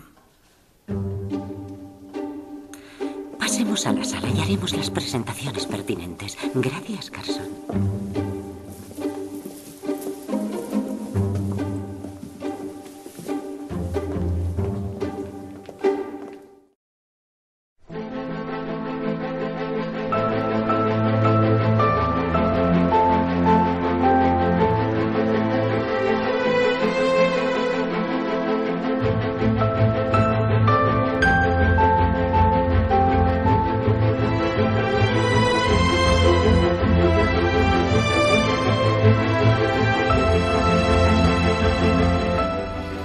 Pues ahora nos queda media hora de hablar ininterrumpidamente de Downton Abbey. No, Qué importante es la No, música, no. ¿eh? Qué importante Sí, es que a mí esta sintonía me Sí. pasaba con Juego de Tronos y que me metía directamente en la serie y con Downton Abbey, o sea, yo la disfrutaba un montón y ahí me, me iba Sí. metiendo yo ya en el castillo, sí. directamente poniendo... Me he metido mucho con Miquel, pero yo me la he visto entera también. Downton Abbey me gusta mucho. ¿eh? Y a Rodolfo también le gusta mucho, mucho. Yo ¿eh? creo que es una serie estupenda, sobre todo en las primeras temporadas. Mm, sí. Luego igual se, se- se acomoda un poco y se repite. Y, pero pese a todo, vamos, yo la he muy bien y que habla muy bien sobre, la- sobre las costumbres de la época y sobre las co- eh, costumbres de un grupo social que de repente se va encontrando con una realidad, ¿no? Esos principios de- de- de- del siglo XX, eh, esa ruptura, ¿no? De algunas convenciones. Y, y yo creo que es a, través de unos personajes eh, estupendos, ¿no? Mm, sí, sí. Hablábamos de, de- de la abuela, que creo que es un, un gran hallazgo. Bueno, pero que es Maggie que- Smith es lo mejor que hay. Claro, pero que dice mucho de- de- de- de- del modo en que vivían, ¿no? Hay una frase Mm. para mí buenísima, ¿no? Que es cuando ella dice, en una conversación hablan del fin de semana y de repente ella dice, ¿qué es el fin de semana? Bueno, es que me, me me parece algo estupendo que refleja Lo que vives todos los días, modo- claro. claro, su modo de vivir, ¿qué significa el fin de semana? O sea, Claro, como, como claro, claro. concepto, ¿no? Las pegas que se le pueden poner a Abbey, de esa Que las cierta hay, las hay, reiteración, las hay, Sí, sí, sí. pero también hay que tener presente una cosa a su favor, y es que es una serie semanal. Quiero decir, es una serie que se emitía toda la semana, no es una serie como las de ahora, que tú la puedes ver de un tirón si quieres. Entonces tenías que mantener, digamos, Mm. una cierta atención eh, de temporada a temporada. Claro. Y es muy interesante la película, si no la habéis visto, os la recomiendo, porque eh, e- están, eh, a partir de determinados personajes que son secundarios en la trama principal, están contados ciertos conflictos de la sociedad inglesa de la época y que incluso algunos pues han llegado hasta nuestros días. Es muy interesante la resolución que tiene el personaje del eh, el yerno irlandés. ah, en fin, hay, hay- puntos que están muy bien en la película, de verdad. Pero algunas de esas cosas ya se apuntaban de todos sí, modos en, sí, sí. en la serie, ¿no? Los Sí, sí. conflictos con los Sí, sí. propios criados, Claro, pero cuando- el chofer que subía y ascendía claro. de, de clase social. Pero ¿no? imagínate que aquí viene la visita real y entonces ahí hay un individuo que está fichado por la policía. Ajá. Y que Dios sabe si va a poner una bomba, porque en el fondo es irlandés Claro. y los irlandeses Claro. ya se saben. Sí, sí. Claro, claro, sí, sí. Yo lo, lo- lo alucinante de Downton Abbey me parece también la capacidad que ha tenido como para para digamos expandirse y que sea del gusto a día de hoy los americanos se volvieron locos con esta serie Bueno, a los americanos les fascina Les esa cosa encanta, inglesa. pero ¿eh? esta Sí. sobre todo, ¿no? y cómo, y el acento y todo y cómo se ha quedado ahí. A mí si me dice serie de época podría pensar en muchas, pero Ya, no sé, yo... Sí. A, a Sí. mi mente viene Downton Abbey, ¿no? Vamos a hablar un poco también de... Bueno, Aurea, querías No, decir que, algo? que creo este tipo de series como Downton Abbey o en su momento fue arriba y abajo. Es que yo creo que Abajo bebe completamente. El esquema es muy similar. Sí, pero son un muy buen ejemplo de alguna cosa que comentábamos antes, que era esa, eh, bueno, de cómo la historia con mayúsculas se implica en la historia mm, pequeña de las personas, personajes inventados, pero que permiten contar esos, la vida cotidiana, todas esas cosas que no suelen estar en los libros de historia. Y ese es el gran valor, yo creo, de la ficción en general, sea en novela, sea en cine, sea en serie, que permite, cuando está ambientada en épocas pasadas, ¿no? El, el entender eso, ¿no? Sí, el entender cómo funciona, cómo la historia con mayúsculas afecta a la lo que a la gente, ¿no? A la gente Sí. normal. A mí Eso, eso yo creo que es uno de los grandes valores de la ficción, que eso que, se- que deriva de la novela y el cine y ahora en las series, ¿no? Y estas lo muestra muy bien Downton Navy. Eso ya estaba en Roma. O sea, Sí, eh, sí, lo bueno sí. de, de Roma precisamente es que eh, la visión, el, el foco se ponía en dos soldados Eso para es. hablar Mm. del día a día, ¿no? Y la cuestión un poco cotidiana. En el fondo luego hablaba de, de todas las intrigas, ¿no? De Sí, los senadores y César y tal, efectivamente, ¿no? Y, y describía muy bien, ¿no? Pues la, la- la caída de la, de la República y la, la construcción del imperio, pero el foco estaba puesto en dos soldados, en su día a día y en sus acciones co- Eh, cotidianas. Es verdad que Downton Abbey no, no, no tiene esa, historia mayor, ¿no? Bueno, en la película eh, ta- tal vez, pero, pero que, muchas veces la, la ficción histórica eh, nos atrapa a través de personajes Claro. eh, desconocidos, Sí, sí, anónimos, sí. pequeños, sobre todo, pero que hacen de la parte un todo. Pero esa fue una conquista, ¿eh? porque cuando comienza un poco el cine histórico, bueno, con el cine en general, básicamente lo que se hacía era historias de reyes y de grandes personajes de la historia. Tal, no sé, el cine de los años 30, 40, hasta ahí. A partir de los 50, 60, cuando se produce este cambio y Hollywood entra en decadencia, empiezan, empiezan a contarse como historia. Hay excepciones, yo qué sé, pero son no son americanas en general. Por ejemplo, en La Marsellesa, Sí. la película de Jean Renoir, ¿no? O Mm. otras que cuentan, eh, ambientas históricamente con... Pero casi todas son adaptaciones de novelas en general, ¿no? Pero ahora sí, ahora digamos que la idea es contar eso a través de personajes anónimos, ¿no? Esa es, esa es toda la conquista del, del cine, ¿no? El, el- el que personaje anónimo sea el protagonista, Ujú. como también lo fue de la propia historiografía, ¿no? Entonces ahí en las series recogen eso y claro, nos permite acercarnos más de un rey, pues por mucho que podamos entender algunos dramas que le puedan pasar en lo humano, igual, claro, eso de que es un fin de semana te aleja un poquito, ¿no? Te hace mucha gracia, pero dices, igual tu vida y la mía Claro, tienen nada que sí, ver. no, no, no. pero con Claro. la del soldado, con la de la Sí. criada o con la de Claro, la maestra. O la no sé cosa qué, es que dices, están los dos pues igual me niveles, ¿no? parezco más. Hombre, y, y de todos modos, el retrato que hace de, de todos los personajes más burgueses que tú podrías sentirte más, Claro. más, más, más lejano, estás muy cercano. O sea, quiero decir, la construcción de personajes es magnífica. Es decir, todos ellos son, bueno, son burgueses realmente, pero, pero tienen los mismos, o sea, tienen cuitas y problemas eh, con los que te puedes sentir de alguna manera ide- identificado. Yo creo que eso es uno de los grandes eh, a- aciertos, ¿no? O sea, Yo, yo creo que respecto a bueno los personajes que te imbrican en la historia y que te hacen que bueno frases como lo que ha dicho Miquel eh, tiene que ver con el tema también de que de que la gente tiene que que, que identificarse con, con personajes que le resulten más cercanos. Y de alguna manera eh, la virtud es esa la virtud es no solo construir eh, grandes eh, personajes que a lo mejor bueno responden más a la, a la historia eh, común sino lo- no se trata tanto de la exactitud histórica. A mí me molesta bastante pues por ejemplo críticas del estilo eh, en cine una- un artículo de la ABC las 12 mm, eh, las 12 errores históricos Ah, sí, eso de, mientras, eh, de mientras dure la guerra Esto no es un y la- de historia. y 8 9 Sí. eran cosas de decir bueno porque que Miguel Lunamuno no estaba en el mismo sitio en la mesa es decir, ver, por el amor de Dios la, exacti- la exactitud es, ri- es ridícula sí. lo que sí que es importante y de eso sabe Rodolfo y tal es la verosimilitud Es que son cosas Claro. distintas. es decir la verosimilitud es decir que tú Y esa lo te la da el relato. y que aunque te sorprenda o tal dices ostras es que esta mujer Mm. para ella todos los días son domingo ¿no? o decir Claro. que Claro. pero la verosimilitud es y lo Sí. que has dicho que me ha encantado es decir que es una frase de, de profe, pero que yo digo, a ver, la historia no es una cosa de buenos y de malos, Eso eh, aunque no estoy hablando de equidistancia, estoy Mm, hablando de decir, mm, sí. nadie es totalmente bueno, no es una es. geografía, Mm. ni nadie es totalmente, hay matices, y de hecho, pues eso, cuantos más matices, más interés y más verosimilitud tiene, o sea, decir, y hay series, y Downton Abbey, que yo creo que es muy heredera, aunque yo, yo no la he seguido totalmente de arriba y abajo. Sí, Sí, sí, es decir, no. decir, bueno, hay dos planos sociales y bien. yo creo que está esa, la película Gosford Park, Ah, está, total, que son todas formas las tres, ¿no? Y eso que son todo el mundo Soy este, fanísimo ¿no? de todo esto que acabas sí, de sí, decir. no, había, no, había que- No no me acordaba de Gosford Gosford Park, Park. sí, película, sí, sí, sí, sí. sí. Yo lo de la verosimilitud sí que sí que estoy de acuerdo, que eso es muy muy importante, porque a veces te plantea verdaderos problemas Claro. eh, a la hora de, de diseñar una serie.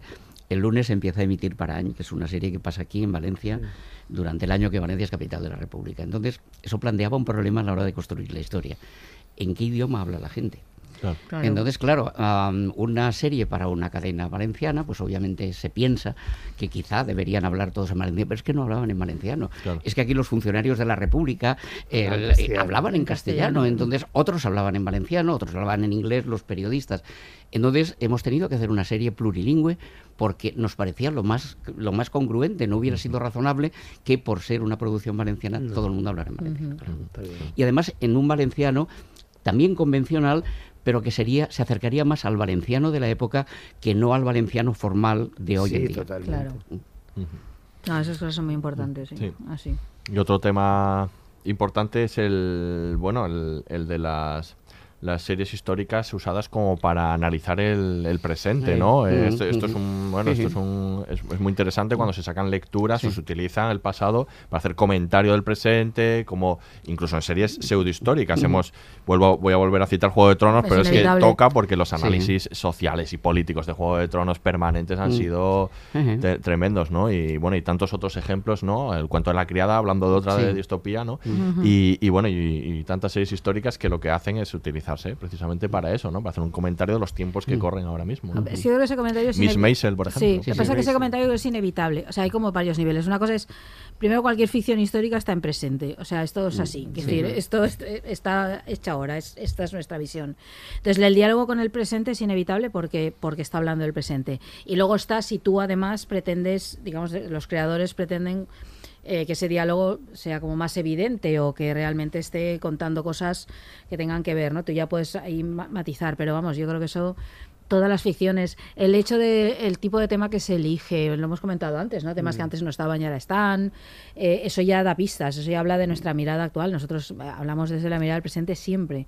Esa no es cuando se habla de reconstruir el pasado, ¿no? O, o, es- eh, o la fidelidad esta de la que hablaba antes Honorato, pues es que pues es que, vale, podemos ser muy fieles, pero sigue siendo nuestra mirada del presente, es que eso no la tenemos, ¿no? Ahí, por ejemplo, eh, Eric Romer era un director, el director francés, era súper radical y él sostenía que como del pasado solo tenemos lo que nos ha, las huellas que han quedado, las fuentes que están, ¿no? Entonces, eh, por ejemplo, cuando representó Perceval el Galés, eh, él dice que como solo tenía la miniatura medieval, la representación medieval y el poema, pues entonces lo que hacen es recitar el poema y, está toda la puesta en escena como si fuera una miniatura medieval. Porque dice que si intenta hacer otra cosa estaría falseando absolutamente porque no tiene ni idea cómo se sentaban, cómo andaban, cómo hablaban, cómo tal. Entonces, claro, es- muy radical y evidentemente imposible para una serie, pero, pero era un planteamiento de como de cierta honestidad de decir yo no puedo porque no tengo ni idea de cómo es eso. A mí solo me han quedado estas cosas. Cinco Un temporadas poema- no salen de No, ahí, no salen. Ya, te- ya incluso la película es larga en sí, ¿eh?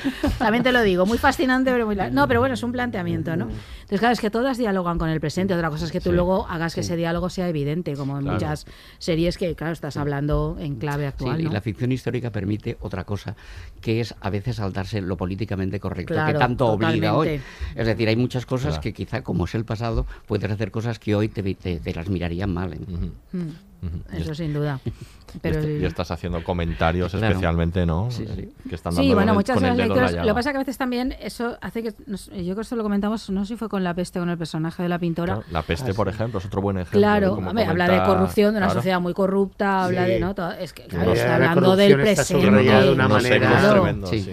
Pero eso a veces hace también que cuando se plantean determinadas cosas, por ejemplo en La Peste o en otras personajes, sobre todo de mujeres, ¿no? que están como que se saben un poco de la norma, se esté diciendo y que se está aplicando una mirada actual. Y dices, no, No. estas mujeres existían. Otra cosa es que no supiéramos de ellas, ¿no? Entonces Están a veces también, claro, decir, a ver, sí que es actual el hecho de que ahora las ponemos en, ahora las sacamos, ahora sí que las mostramos y antes no se mostraban, porque ahora sí que hay una sensibilidad al respecto. Pero esas existían, es que hay Mm, muchas sí. cosas en la historia que existían y no sabemos que existen, porque hemos visto una visión muy parcial, ¿no? De que tiene que ver con las miradas estas que decíais de cada vez más diversas, ¿no? Pero sí, sí. ¿Y la peste conseguíais ver algo en pantalla? Ah, Muy oscura. sí. Es muy, muy oscura. No Sí. sé, la segunda temporada. yo No, todavía ha cambiado, ha Sí. cambiado. O sea, eh, no, sigue manteniendo, pero no tiene. La fotografía eh, ha, ha- ha variado. O sea, muy, muy os- muy han oscura. aprendido algunas Tremendo, cosas de la primera de la primera temporada. En cuanto a. A mí no me, no me molestaba eh, especialmente eh, eso, pero sí me, me parecía con la primera temporada que le faltaba algo de, de- de ritmo y conexión en algunas, en algunas tramas, y sin embargo en la, en la segunda está. Es que la, la iluminación, muy la rápido. iluminación en cine es otra cosa. Sí, es decir, sí. tú lo ves en pantalla grande Sí, y se ve se como puede, con sí. muy poca luz ves Muy- bien sí. y en casa nunca tienes esa... Exacto. No, es Sí, muy, sí. que va, que va. Sí, sí. Muy difícil. Bueno, solo hay que recordar el tercer capítulo de la última temporada de Juego de Tronos. La famosa batalla, por decir, por poner otro ejemplo. Sí, sí. Claro, que yo no sabía cómo iluminar mi casa ya. No, era apagándolo todo, moviendo, dice, muevo la pantalla para allá, o no sé qué, era como terrible. La estantería, pues desde aquí un buen punto Y, de y además hablaban poco en aquel capítulo. Con lo con cual- lo cual era como si encima, sí, sí. O mirabas La historia ahí era muy oscura.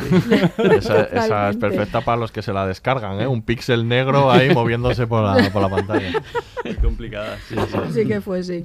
Sí, bueno, las series históricas también tienen como que convivir, en, la- en las series históricas tienen que convivir como varios aspectos que algunos son más fuertes que otros, como por ejemplo el contenido melodramático de las series Sí. frente, por ejemplo, al, al histórico. Hay, quien- hay algunas que les prestan más atención, pues eso, a la recreación histórica, a la precisión de ella. Hay otras en las que, desde luego, pues em, como Downton Abbey, por ejemplo, también tiene un contenido melodramático no muy potente, ¿no? Incluso, y a veces hay otras en las que lo que prima es el sentido del espectáculo, como. Spartacus, ¿no? Que yo creo que, que ahí conviven como como varias tú como creador también no bueno ahí tienes Sí. que, que elegir un Mira, poco no Sí, pero fíjate una cosa, el- ese componente melodramático, que es cierto que está en las series, eh, ha variado mucho desde que las series eran semanales o diarias hasta que hoy puedes verte una serie en continuidad.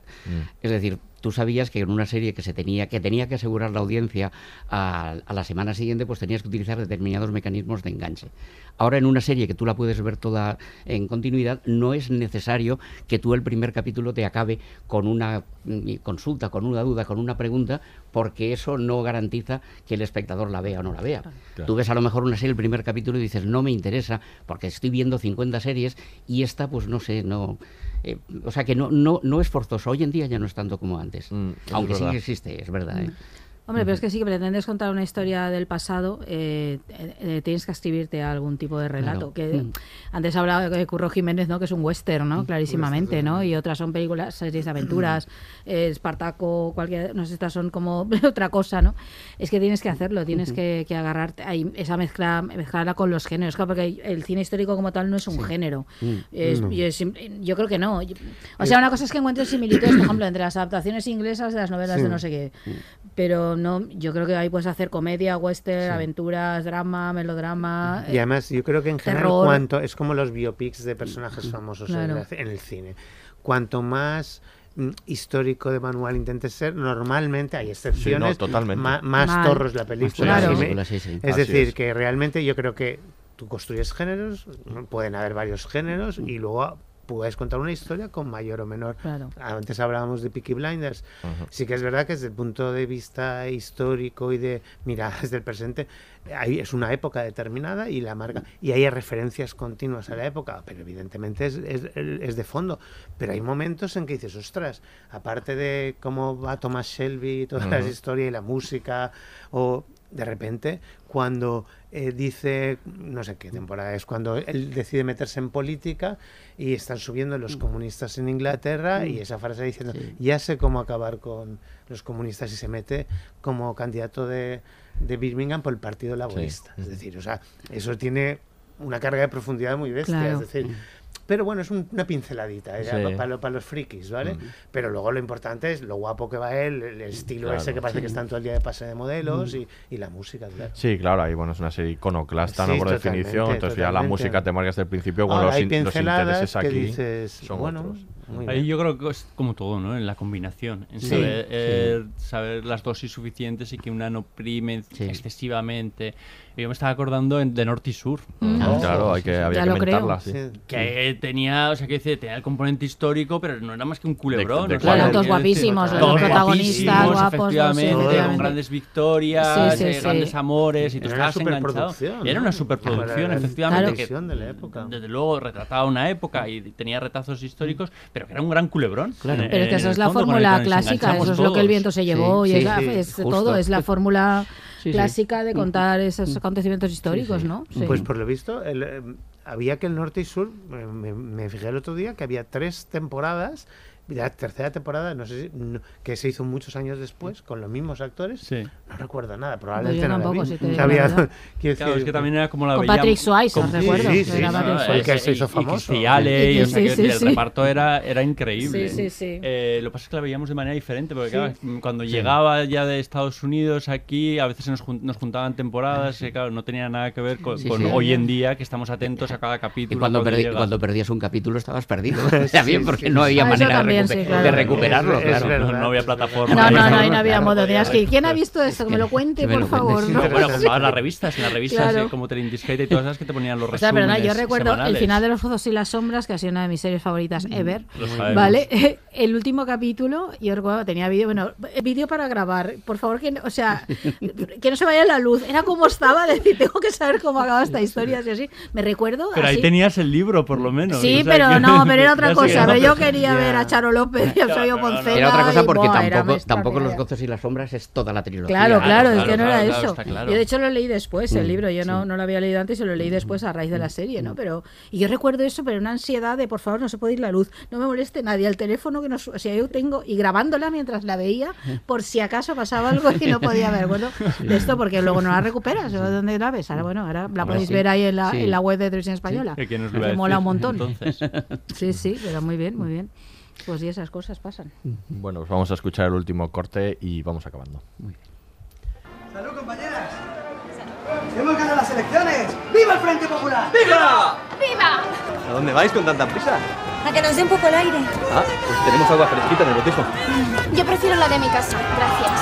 Ah, claro, que a las señoritas les gusta que las sirvan en copas de cristal de Bohemia, ¿no? No me hagas caso, amigo. Lo único que quieres es provocar. ¿Eso se enseñan las monjas a no hablar con los obreros? Solo cuando son mal educados. Hola, padre. Ya se han hecho con el poder, no tienen vergüenza. Ni siquiera han esperado a que se constituyan las cortes. Padre, quiero ir a la universidad. Yo te dije que no quería volver a hablar de ese asunto. Lo que tenemos que conseguir los obreros es que nos dejen decidir sobre la marcha de las fábricas. Sobre los salarios. Que para eso somos los que damos el callo. Hay que estar preparados para entrar en acción. Este y yo no estamos esperando otra cosa. Todos los que viven en esta casa son republicanos leales. ¿O no? Lo que seamos cada uno es cosa nuestra. Eso es lo que tú te crees. Antonio, no me provoques. No sabes con quién te estás jugando los cuartos. Pepe, tú eres el encargado del almacén. Un hombre de mi confianza. Pero el camino que está tomando últimamente Antonio, tu hijo, no va a traeros más que problemas. Madre, están sucediendo cosas muy importantes. Yo no puedo comportarme como si no tuviera nada que ver conmigo.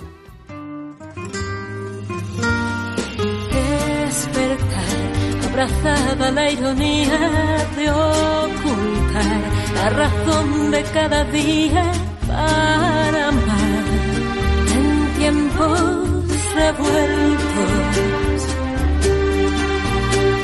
Asumir alegría ¿Qué os ha pillado? ¿Qué os ha pillado? Hablando de los ojos y las sombras, Es que nos nos ha pillado aquí comparando. Parece que estamos en la, sobre- en la- en la sobremesa, o sea, con el puesto- sonido de, de Amar el tiempo revueltos que nos ha acompañado o sea, que durante años y años, ¿no? Ahí y estamos en estamos. Claro, os charla de sobremesa. charla, claro, con Claro, sí, café. sí, totalmente. Claro, bueno, escuchábamos eh, un fragmento del principio de Amar tipo revueltos, en pequeño homenaje también a, a Rodolfo. Y bueno, vamos a seguir hablando. Vamos a hacer un repasillo también de, de series, ¿no? Para Mm.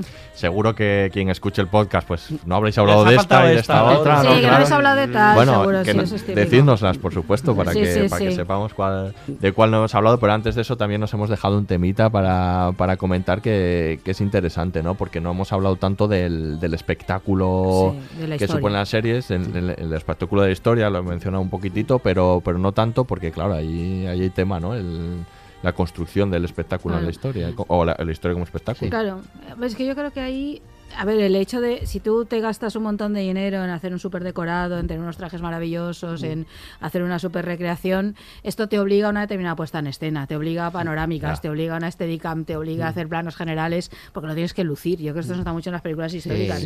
Es que- y también se nota al revés, si no tienes, din- si no tienes esa ese dinero, medios esos medios, no, tú luego puedes construir obras extraordinarias. Pero. No sé, recuerdo, yo qué sé, hay peli no sé, estoy pensando en las amistades peligrosas que tienen todo el dinero, pero esa película está hecha sobre los rostros Sí, de los protagonistas. claro, sí. Bueno, una película extraordinaria, ¿no? Sí, Quiere decir que es una decisión Sí, sí.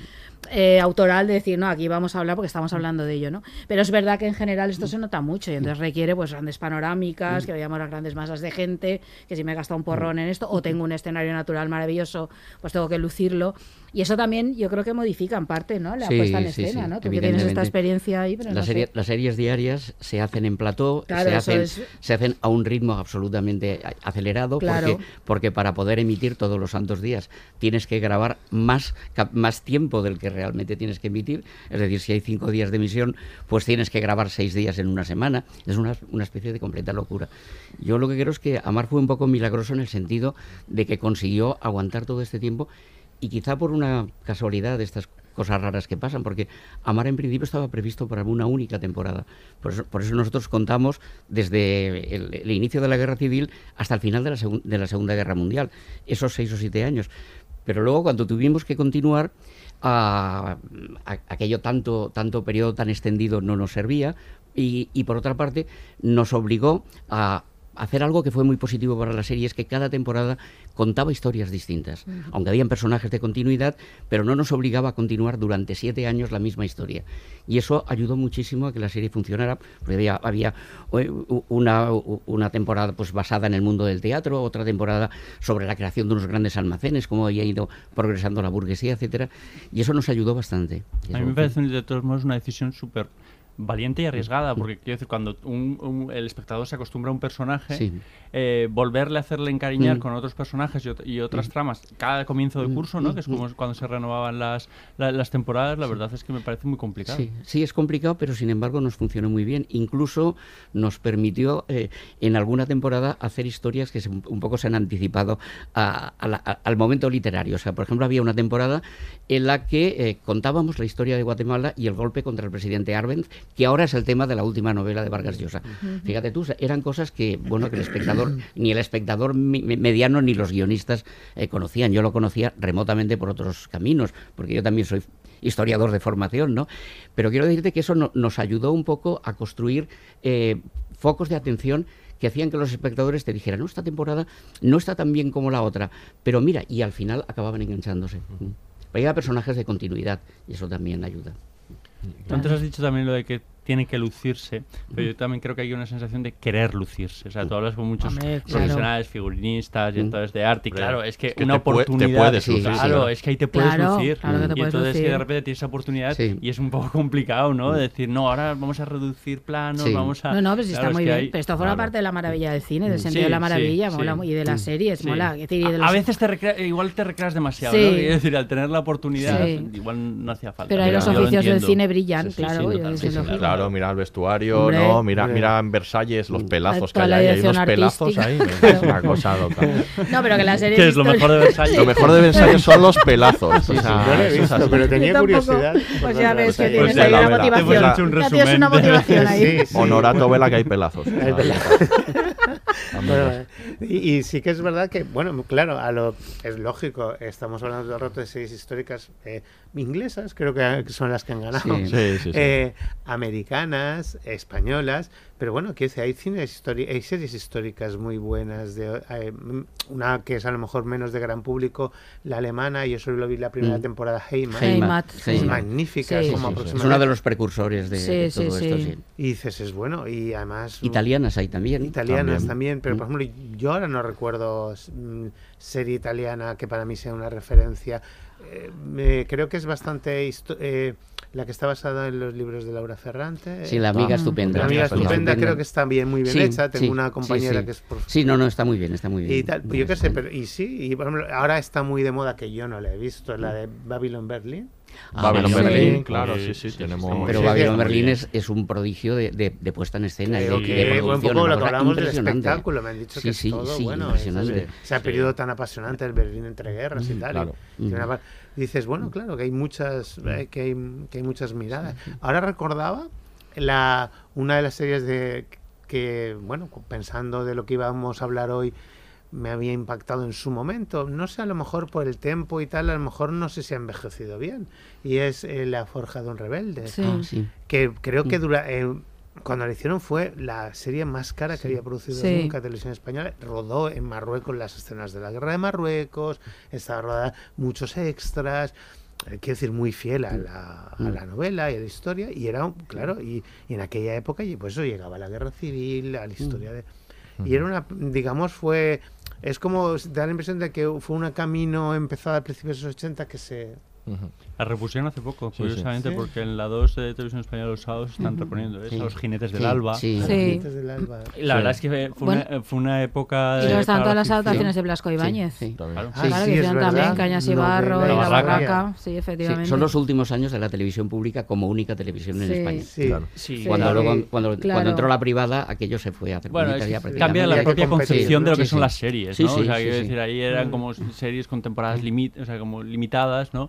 Eh, muy basadas en, en- en cómo se hacía el cine, ¿no? Y Sí. la televisión privada trae otras maneras de, de- de producción. Yo recuerdo, siendo yo bastante pequeña, eh, bueno, sí, eh, una serie que luego he buscado.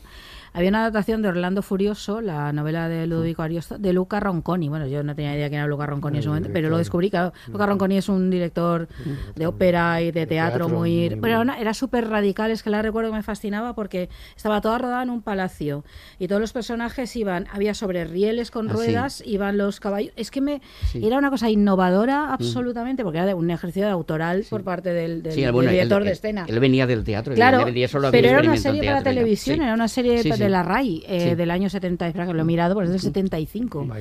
Y, y era fascinante, porque era una cosa que no se parecía a nada, claro, porque era súper radical, muy innovadora, ¿no? Y todo ese planteamiento muy teatral y precioso, ¿no? Del, del Orlando Furioso, del- de la novela que a mí esa me gusta mucho, Rarezas de una. Sí. y, y era preciosa, esa recuerdo como una cosa rarísima, vamos, de que no veías tan, tan, tan Vamos, que no jugaba para nada la carta de la verosimilitud, No, ni del realismo, ni de está nada. claro. Era un ejercicio de puesta en escena y de composición muy, muy, muy fascinante, ¿no?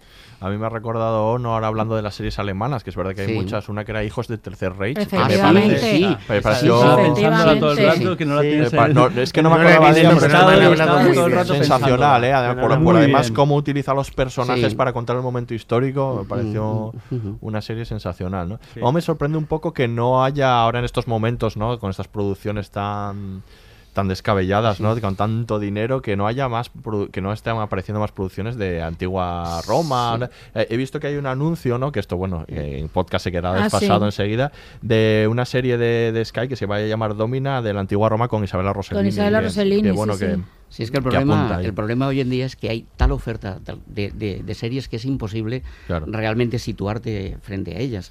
Y entonces no sé si algún día se, re- se, se reorganizará el mercado porque llega un, llega un punto en que la competencia es tan tremenda, muchas se, invierte, se invierte tantísimo que hoy en, bueno, una serie puede garantizar no forzosamente un éxito, que haya talento y que haya recursos.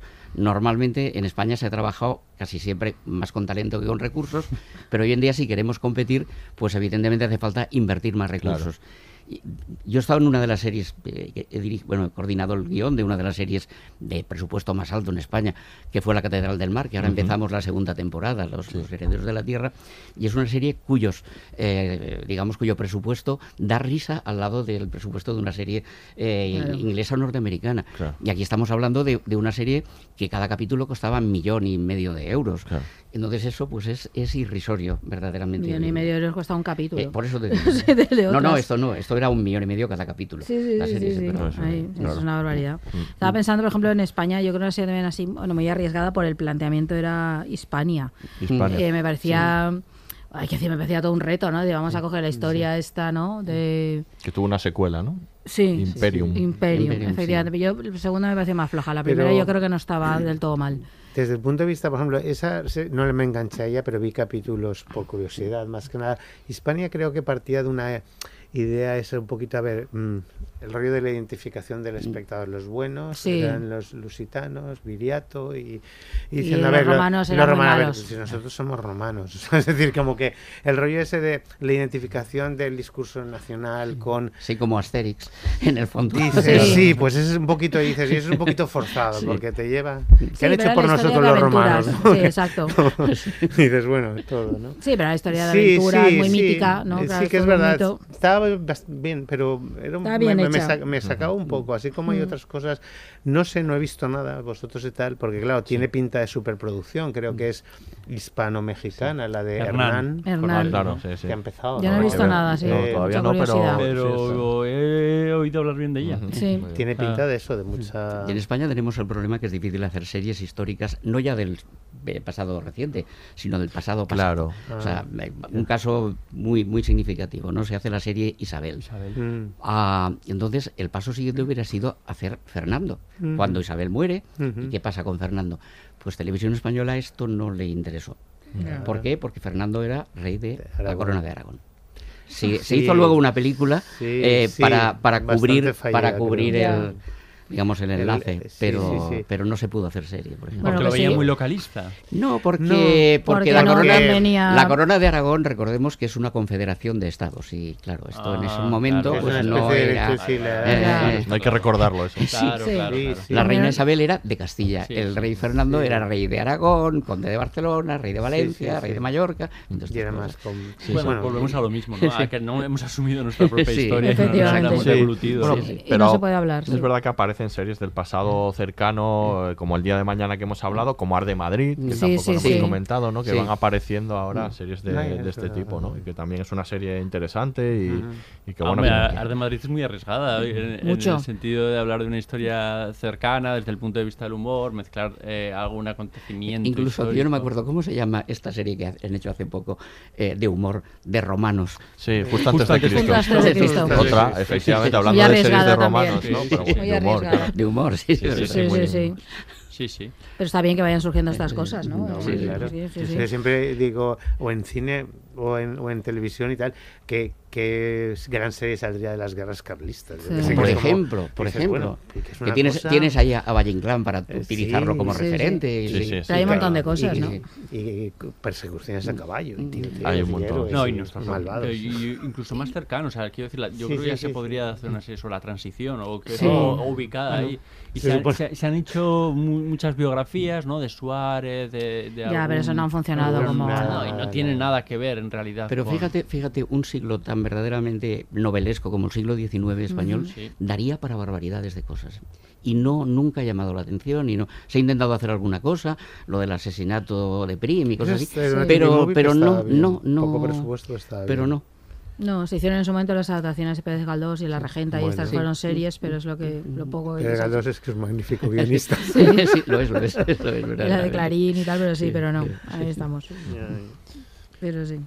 Ahí nos siguen llevando ventaja, ¿no? Estaba pensando en, en The Americans, por ejemplo. ¿no? Ostras. Sí, sí, sí, sí. Que Es una historia muy, reci- muy De los reciente, 80, ¿no? En los y está 80. Sí, sí. Muy y bien que si hubiera sido solo, de de si hubiera sido solo la historia del espionaje, pero es que hay más cosas, porque Claro. no los hubiera podido mantener, Claro, evidentemente. totalmente, pero bueno, juega con la propia Sí, historia. sí. O sea, quiero decir, yo creo que es un- una visión muy, muy inteligente de utilizar una, una serie histórica, ¿no? O el contexto histórico. Sí, una historia muy original, Sí, que no te esperas. original. Es que la típica que te cuentan la premisa y dices, uff, esto, una- unos eh, espías durmientes rusos allí en Estados Unidos, y de, claro, de pronto la serie trasciende completamente. Sí. de, esa, de, esa, de esa premisa y es muchísimo más, y te hace un retrato ahí de la América de los 80 y de, no sé, es, y luego de unos personajes interesantísimos, claro, es que es... Sí, sí, Sí. habría Half and Ca- and Catch Fire. Eh, también otra, creo que por habla- ejemplo. habla muy bien de los, de los Sí, otra lo 80 y de un mismo, que tú dices, tú fíjate, concreto. tienes que ver una serie, yo a mí me gusta mucho, la recomiendo, y tienes una serie sobre las primeras em- empresas de ordenadores, y dices, ¿esto en serio? Sí, sí. Claro, tú dices, ¿Por ¿en serio esto tiene interés? por qué me recomiendas ¿Por qué me eso? recomiendas? Y sí, tiene es estupenda, es estupenda. bueno, Es que en Estados. Unidos ellos son especialistas Trasciende en, en completamente de todo eso para el contar pasado otra cosa, reciente sí. ya. O sea, que yo recuerdo la de...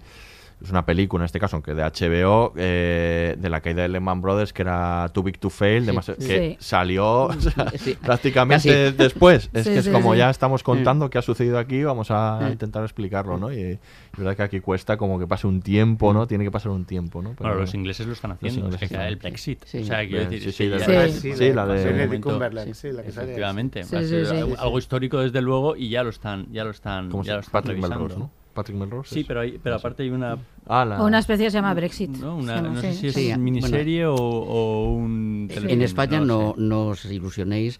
eh, no, no, no, quiero decir. Quiero decir Abandonad cualquier no, no, esperanza, no, eh, adiós. Quiero decir que los ingleses pueden hacer una serie poniendo a caldo al Partido Conservador o al Sí. Partido Laborista. Aquí sería imposible hacer una serie absolutamente contemporánea poniendo a caldo al Partido Socialista o al Partido Popular. Sí. Eso es verdad. Bueno, es sea, que ni siquiera se citan. O ¿Eh? sea, Ni siquiera decir- se citan, ¿no? Son siempre partidos, partidos inventados. Son eh, partidos inventados. Efectivamente. Yo Sí. recuerdo una, una serie Sí, que sí. hizo Bambú, la embajada, que quería Sí. hablar un poco de la corrupción y entonces hablaba un poco como los populares, pero no, pero no Sí. eran el partido, Sí, sí. el partido Sí, sí, popular. sí, o sea, sí. quiero decir, Sí. es que hay miedo a Sí, citar a los hay miedo, hay propios- miedo. a los Claro. propios Bueno, hay miedo, no, es que se organizaría un Cristo Sí. que no te lo puedes imaginar. Sí. Fíjate cómo están los consejos de administración de las cadenas y de las cadenas Sí, públicas. sí, sí, sí, sí, bueno, ha pasado en el propio Cuéntame. o Eh, sea, sí. quiero decir, Sí, sí.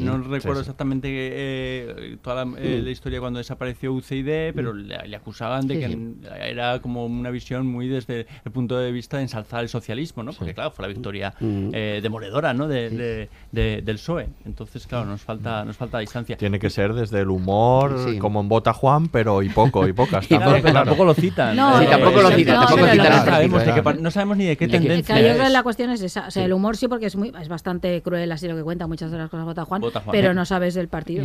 Vota Juan. Vota Juan. Tenemos podcast. Tenemos podcast también, perdón, se me había ido, estaba Lo yo he dicho para cosa. que lo... Estaba para yo haciendo otra cosa. Sí, bueno, pero tenemos sí, sí. crematorio, ¿no? También. Sí, excelente. Yo creo que referente. crematorio es magnífica para entender Sí, una determinada excelente. historia de España, Totalmente. totalmente. Fundamental. El inicio del siglo XX es magnífica. Lo malo que es que fue lo único que hizo Canal Plus como series prácticamente y luego desapareció. Se encumbró y hasta luego. Hasta luego, adiós, muy. Sí, ahí a mí me causa mucha curiosidad el nuevo trabajo de Mariano Barroso, La línea invisible, que va a hablar sobre ETA. Que es El origen de ETA. El origen Sobre de el ETA. origen de ETA, Y sí, sí. Creo que, yo creo que ETA, todo- toda la historia de ETA tiene un serial. desde- Ahora tenemos desde esa, luego. tendremos patria, Patria, con lo sí. cual a ver, a ver si ahí Sí, se van sí, poniendo. Si Ah, salen pero Patria bien. tiene la distancia. O sea, Sí. quiero decir, Sí. yo creo que la línea invisible igual pone más el foco político. Mm. Patria habla de un. Sí, sí. Es importante, pero está basada en de un las libro. relaciones humanas, de la Sí. familia, del, de la localidad, del pueblo, sí, ¿no? sí. Sí. Pero bueno, pese a todo, tiene que tomar una postura política, seguro. Sí, no, no, sin duda que sí. No, pero yo pensaba, estaba viendo estos días de Crown la tercera temporada, que debo decir que la primera y segunda Es no muy he, fuerte no he esto visto. lo que vas a decir. ¿eh? Sí, lo voy a decir públicamente. No, es- no, porque no me interesaba. Ya, Eh, no, no. Conozco que es esta. A ver, que no, hay muchas series y eliges. cuando os dije que yo había visto The Crown, me mirasteis así un poco. Y, cierto y eso que te hago caso siempre, que tú sabes que te hago caso siempre en las Y ya se recomendaciones. empezó con la tercera. Ya. Ya, verá por ver a Olivia Colman y porque todo el mundo empezó a hablar también, dije, voy a verla, bueno, que la puedes ver, no pasa, quiero decir, pues ahora más muy independiente, no hay problema. Eh, pero es que un tratamiento así de una de la figura del rey, aquí me parece absolutamente impensable. No, no, no, y aunque nunca, y es lo que decíamos sí. antes, no pone en cuestión la monarquía, o sea, el hecho de la existencia de la monarquía, eh, pero claro, pre- pre- presenta un personaje muy complejo y toda la familia realeza hay momentos que son muy odiosos, que muestra, o sea, es al mismo tiempo, eres capaz de sentir cierta empatía en momentos emocionales cuando les pasan cosas, pero al mismo tiempo nunca dejas de ser consciente de que viven en ese mundo completamente absurdo en el que vive la monarquía, falso y de todo el poder que tienen. A mí eso me, me gusta mucho en la serie, que bien contado está. Sí. Eh, pero me parece impensable porque plantean el capítulo, por ejemplo, de las de los De los mineros. de los mineros del accidente es brutal ese Es capítulo, la brutal. reacción de ella y el modo en que se plantea cosas así. Esto sí, yo Sí, hasta sí. que no consigamos que aquí se pueda contar algo ya como esto, me parece dificilísimo conseguir ese algo así. Las eso iría al. Parlamento, o sea, hay una, Es un haces una serie aquí y hay interpelación parlamentaria No, seguro. no, y si tú imagínate, Seguro. tú imagínate que aquí se presentara un, un personaje como el primer ministro Harold Wilson. Ostras, sí. ¿Comprendes? Esto aquí es impensable, Impensable. porque porque incluso eh, acaba teniendo más simpatías del espectador el primer ministro que la reina. Totalmente. Y es un primer ministro laborista, socialista, ¿no? Ujú, ujú. Esto aquí hubiera sido completamente impensable porque si ya te hubieran dicho, estás Sí. tomando partido, esto no. No, no, es que además de hecho no ¿No? tienes simpatía por la reina. A ratos puedes Sí, sí. entender, a pesar que la- Sí. esa figura distante, Sí. no sé. Sí, es que sí. consigue contar, tiene tantos niveles. Sí, excelente. Hay otro eh, ejemplo que, que quería poner, el de Avery English Scandal, que no sé si habéis Sí, visto la, la miniserie, que es estupenda, Sí. ¿no? Y, y habla de un caso concreto del Ah, Partido sí, sí. Liberal. Ah, sí, sí, sí, O sea, ya sé que- cuál es, la que hace Hugh Grant. Hugh Sí, Grant. es que no me acordaba del estupenda, título, sí, estupenda. sí. Es Tres estupenda, o sea, capítulos no, me Ah, imagino... están basados en- está basada en hechos Es un hecho Es un real. hecho ¿vale? real, Eh, toda la eh, historia. eh, Y está planteada aparte de, de un punto de vista muy grotesco, o sea, quiero decir, un- eh, como género grotesco es, es- es- es muy divertida pese a lo que cuenta, Es que, cuen- sí, que- sí. que es desolador. Es tremenda, Cier- tremenda, sí. Ciertamente. Pero no me imagino con casos aquí cercanos haciendo No. algo, algo, algo similar y sobre todo eh, desde una televisión eh, pública y, y también aceptada por el, por el propio público. Y Y, no será que no se quieran ellos sí, muchísimo. todo, ¿eh? sí, sí. Pero bueno. Bueno, pues vamos a finalizar, se nos acaba el tiempo. Eh, Rodolfo, eh, Honorato, muchas gracias por venir. A vosotros. Y Aure y Miquel, nos quedan pocos ya, ¿eh? Nos quedan pocos para acabar la temporada. Es que se acaba el año. Se acaba el año y con él la temporada. Eso es. Muy bien, pues nos escuchamos en el próximo. Aquí se despide el Laboratorio de Investigación de Series, el único podcast seriéfilo que si pudiera se grabaría en Don Tonavi, aunque fueran los establos. Hasta la próxima. 93.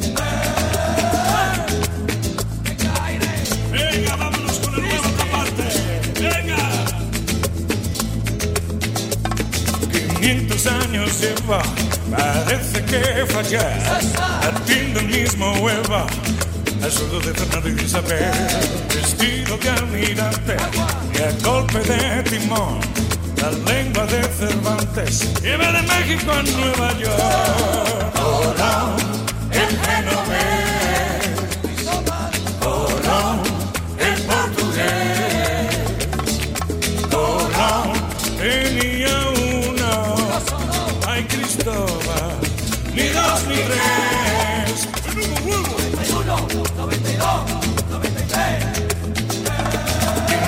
500 años hace, parece que ayer.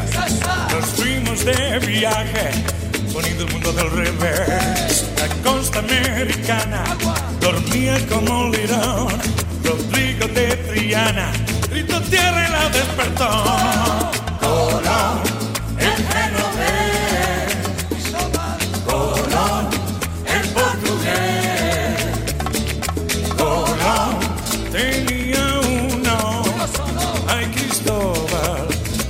ni dos ni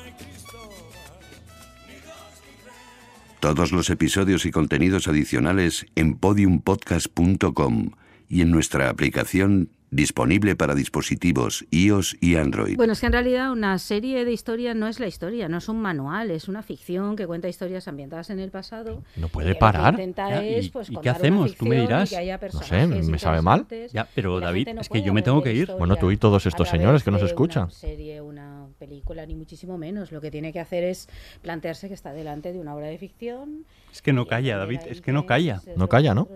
Ya, pero pues vámonos, vámonos ya, va. Y la recogemos en el próximo podcast, va, vámonos. Bueno, el- pues nos vamos. Confundirlo. La, la gente no puede aprender historia a través de una película o a través de una serie.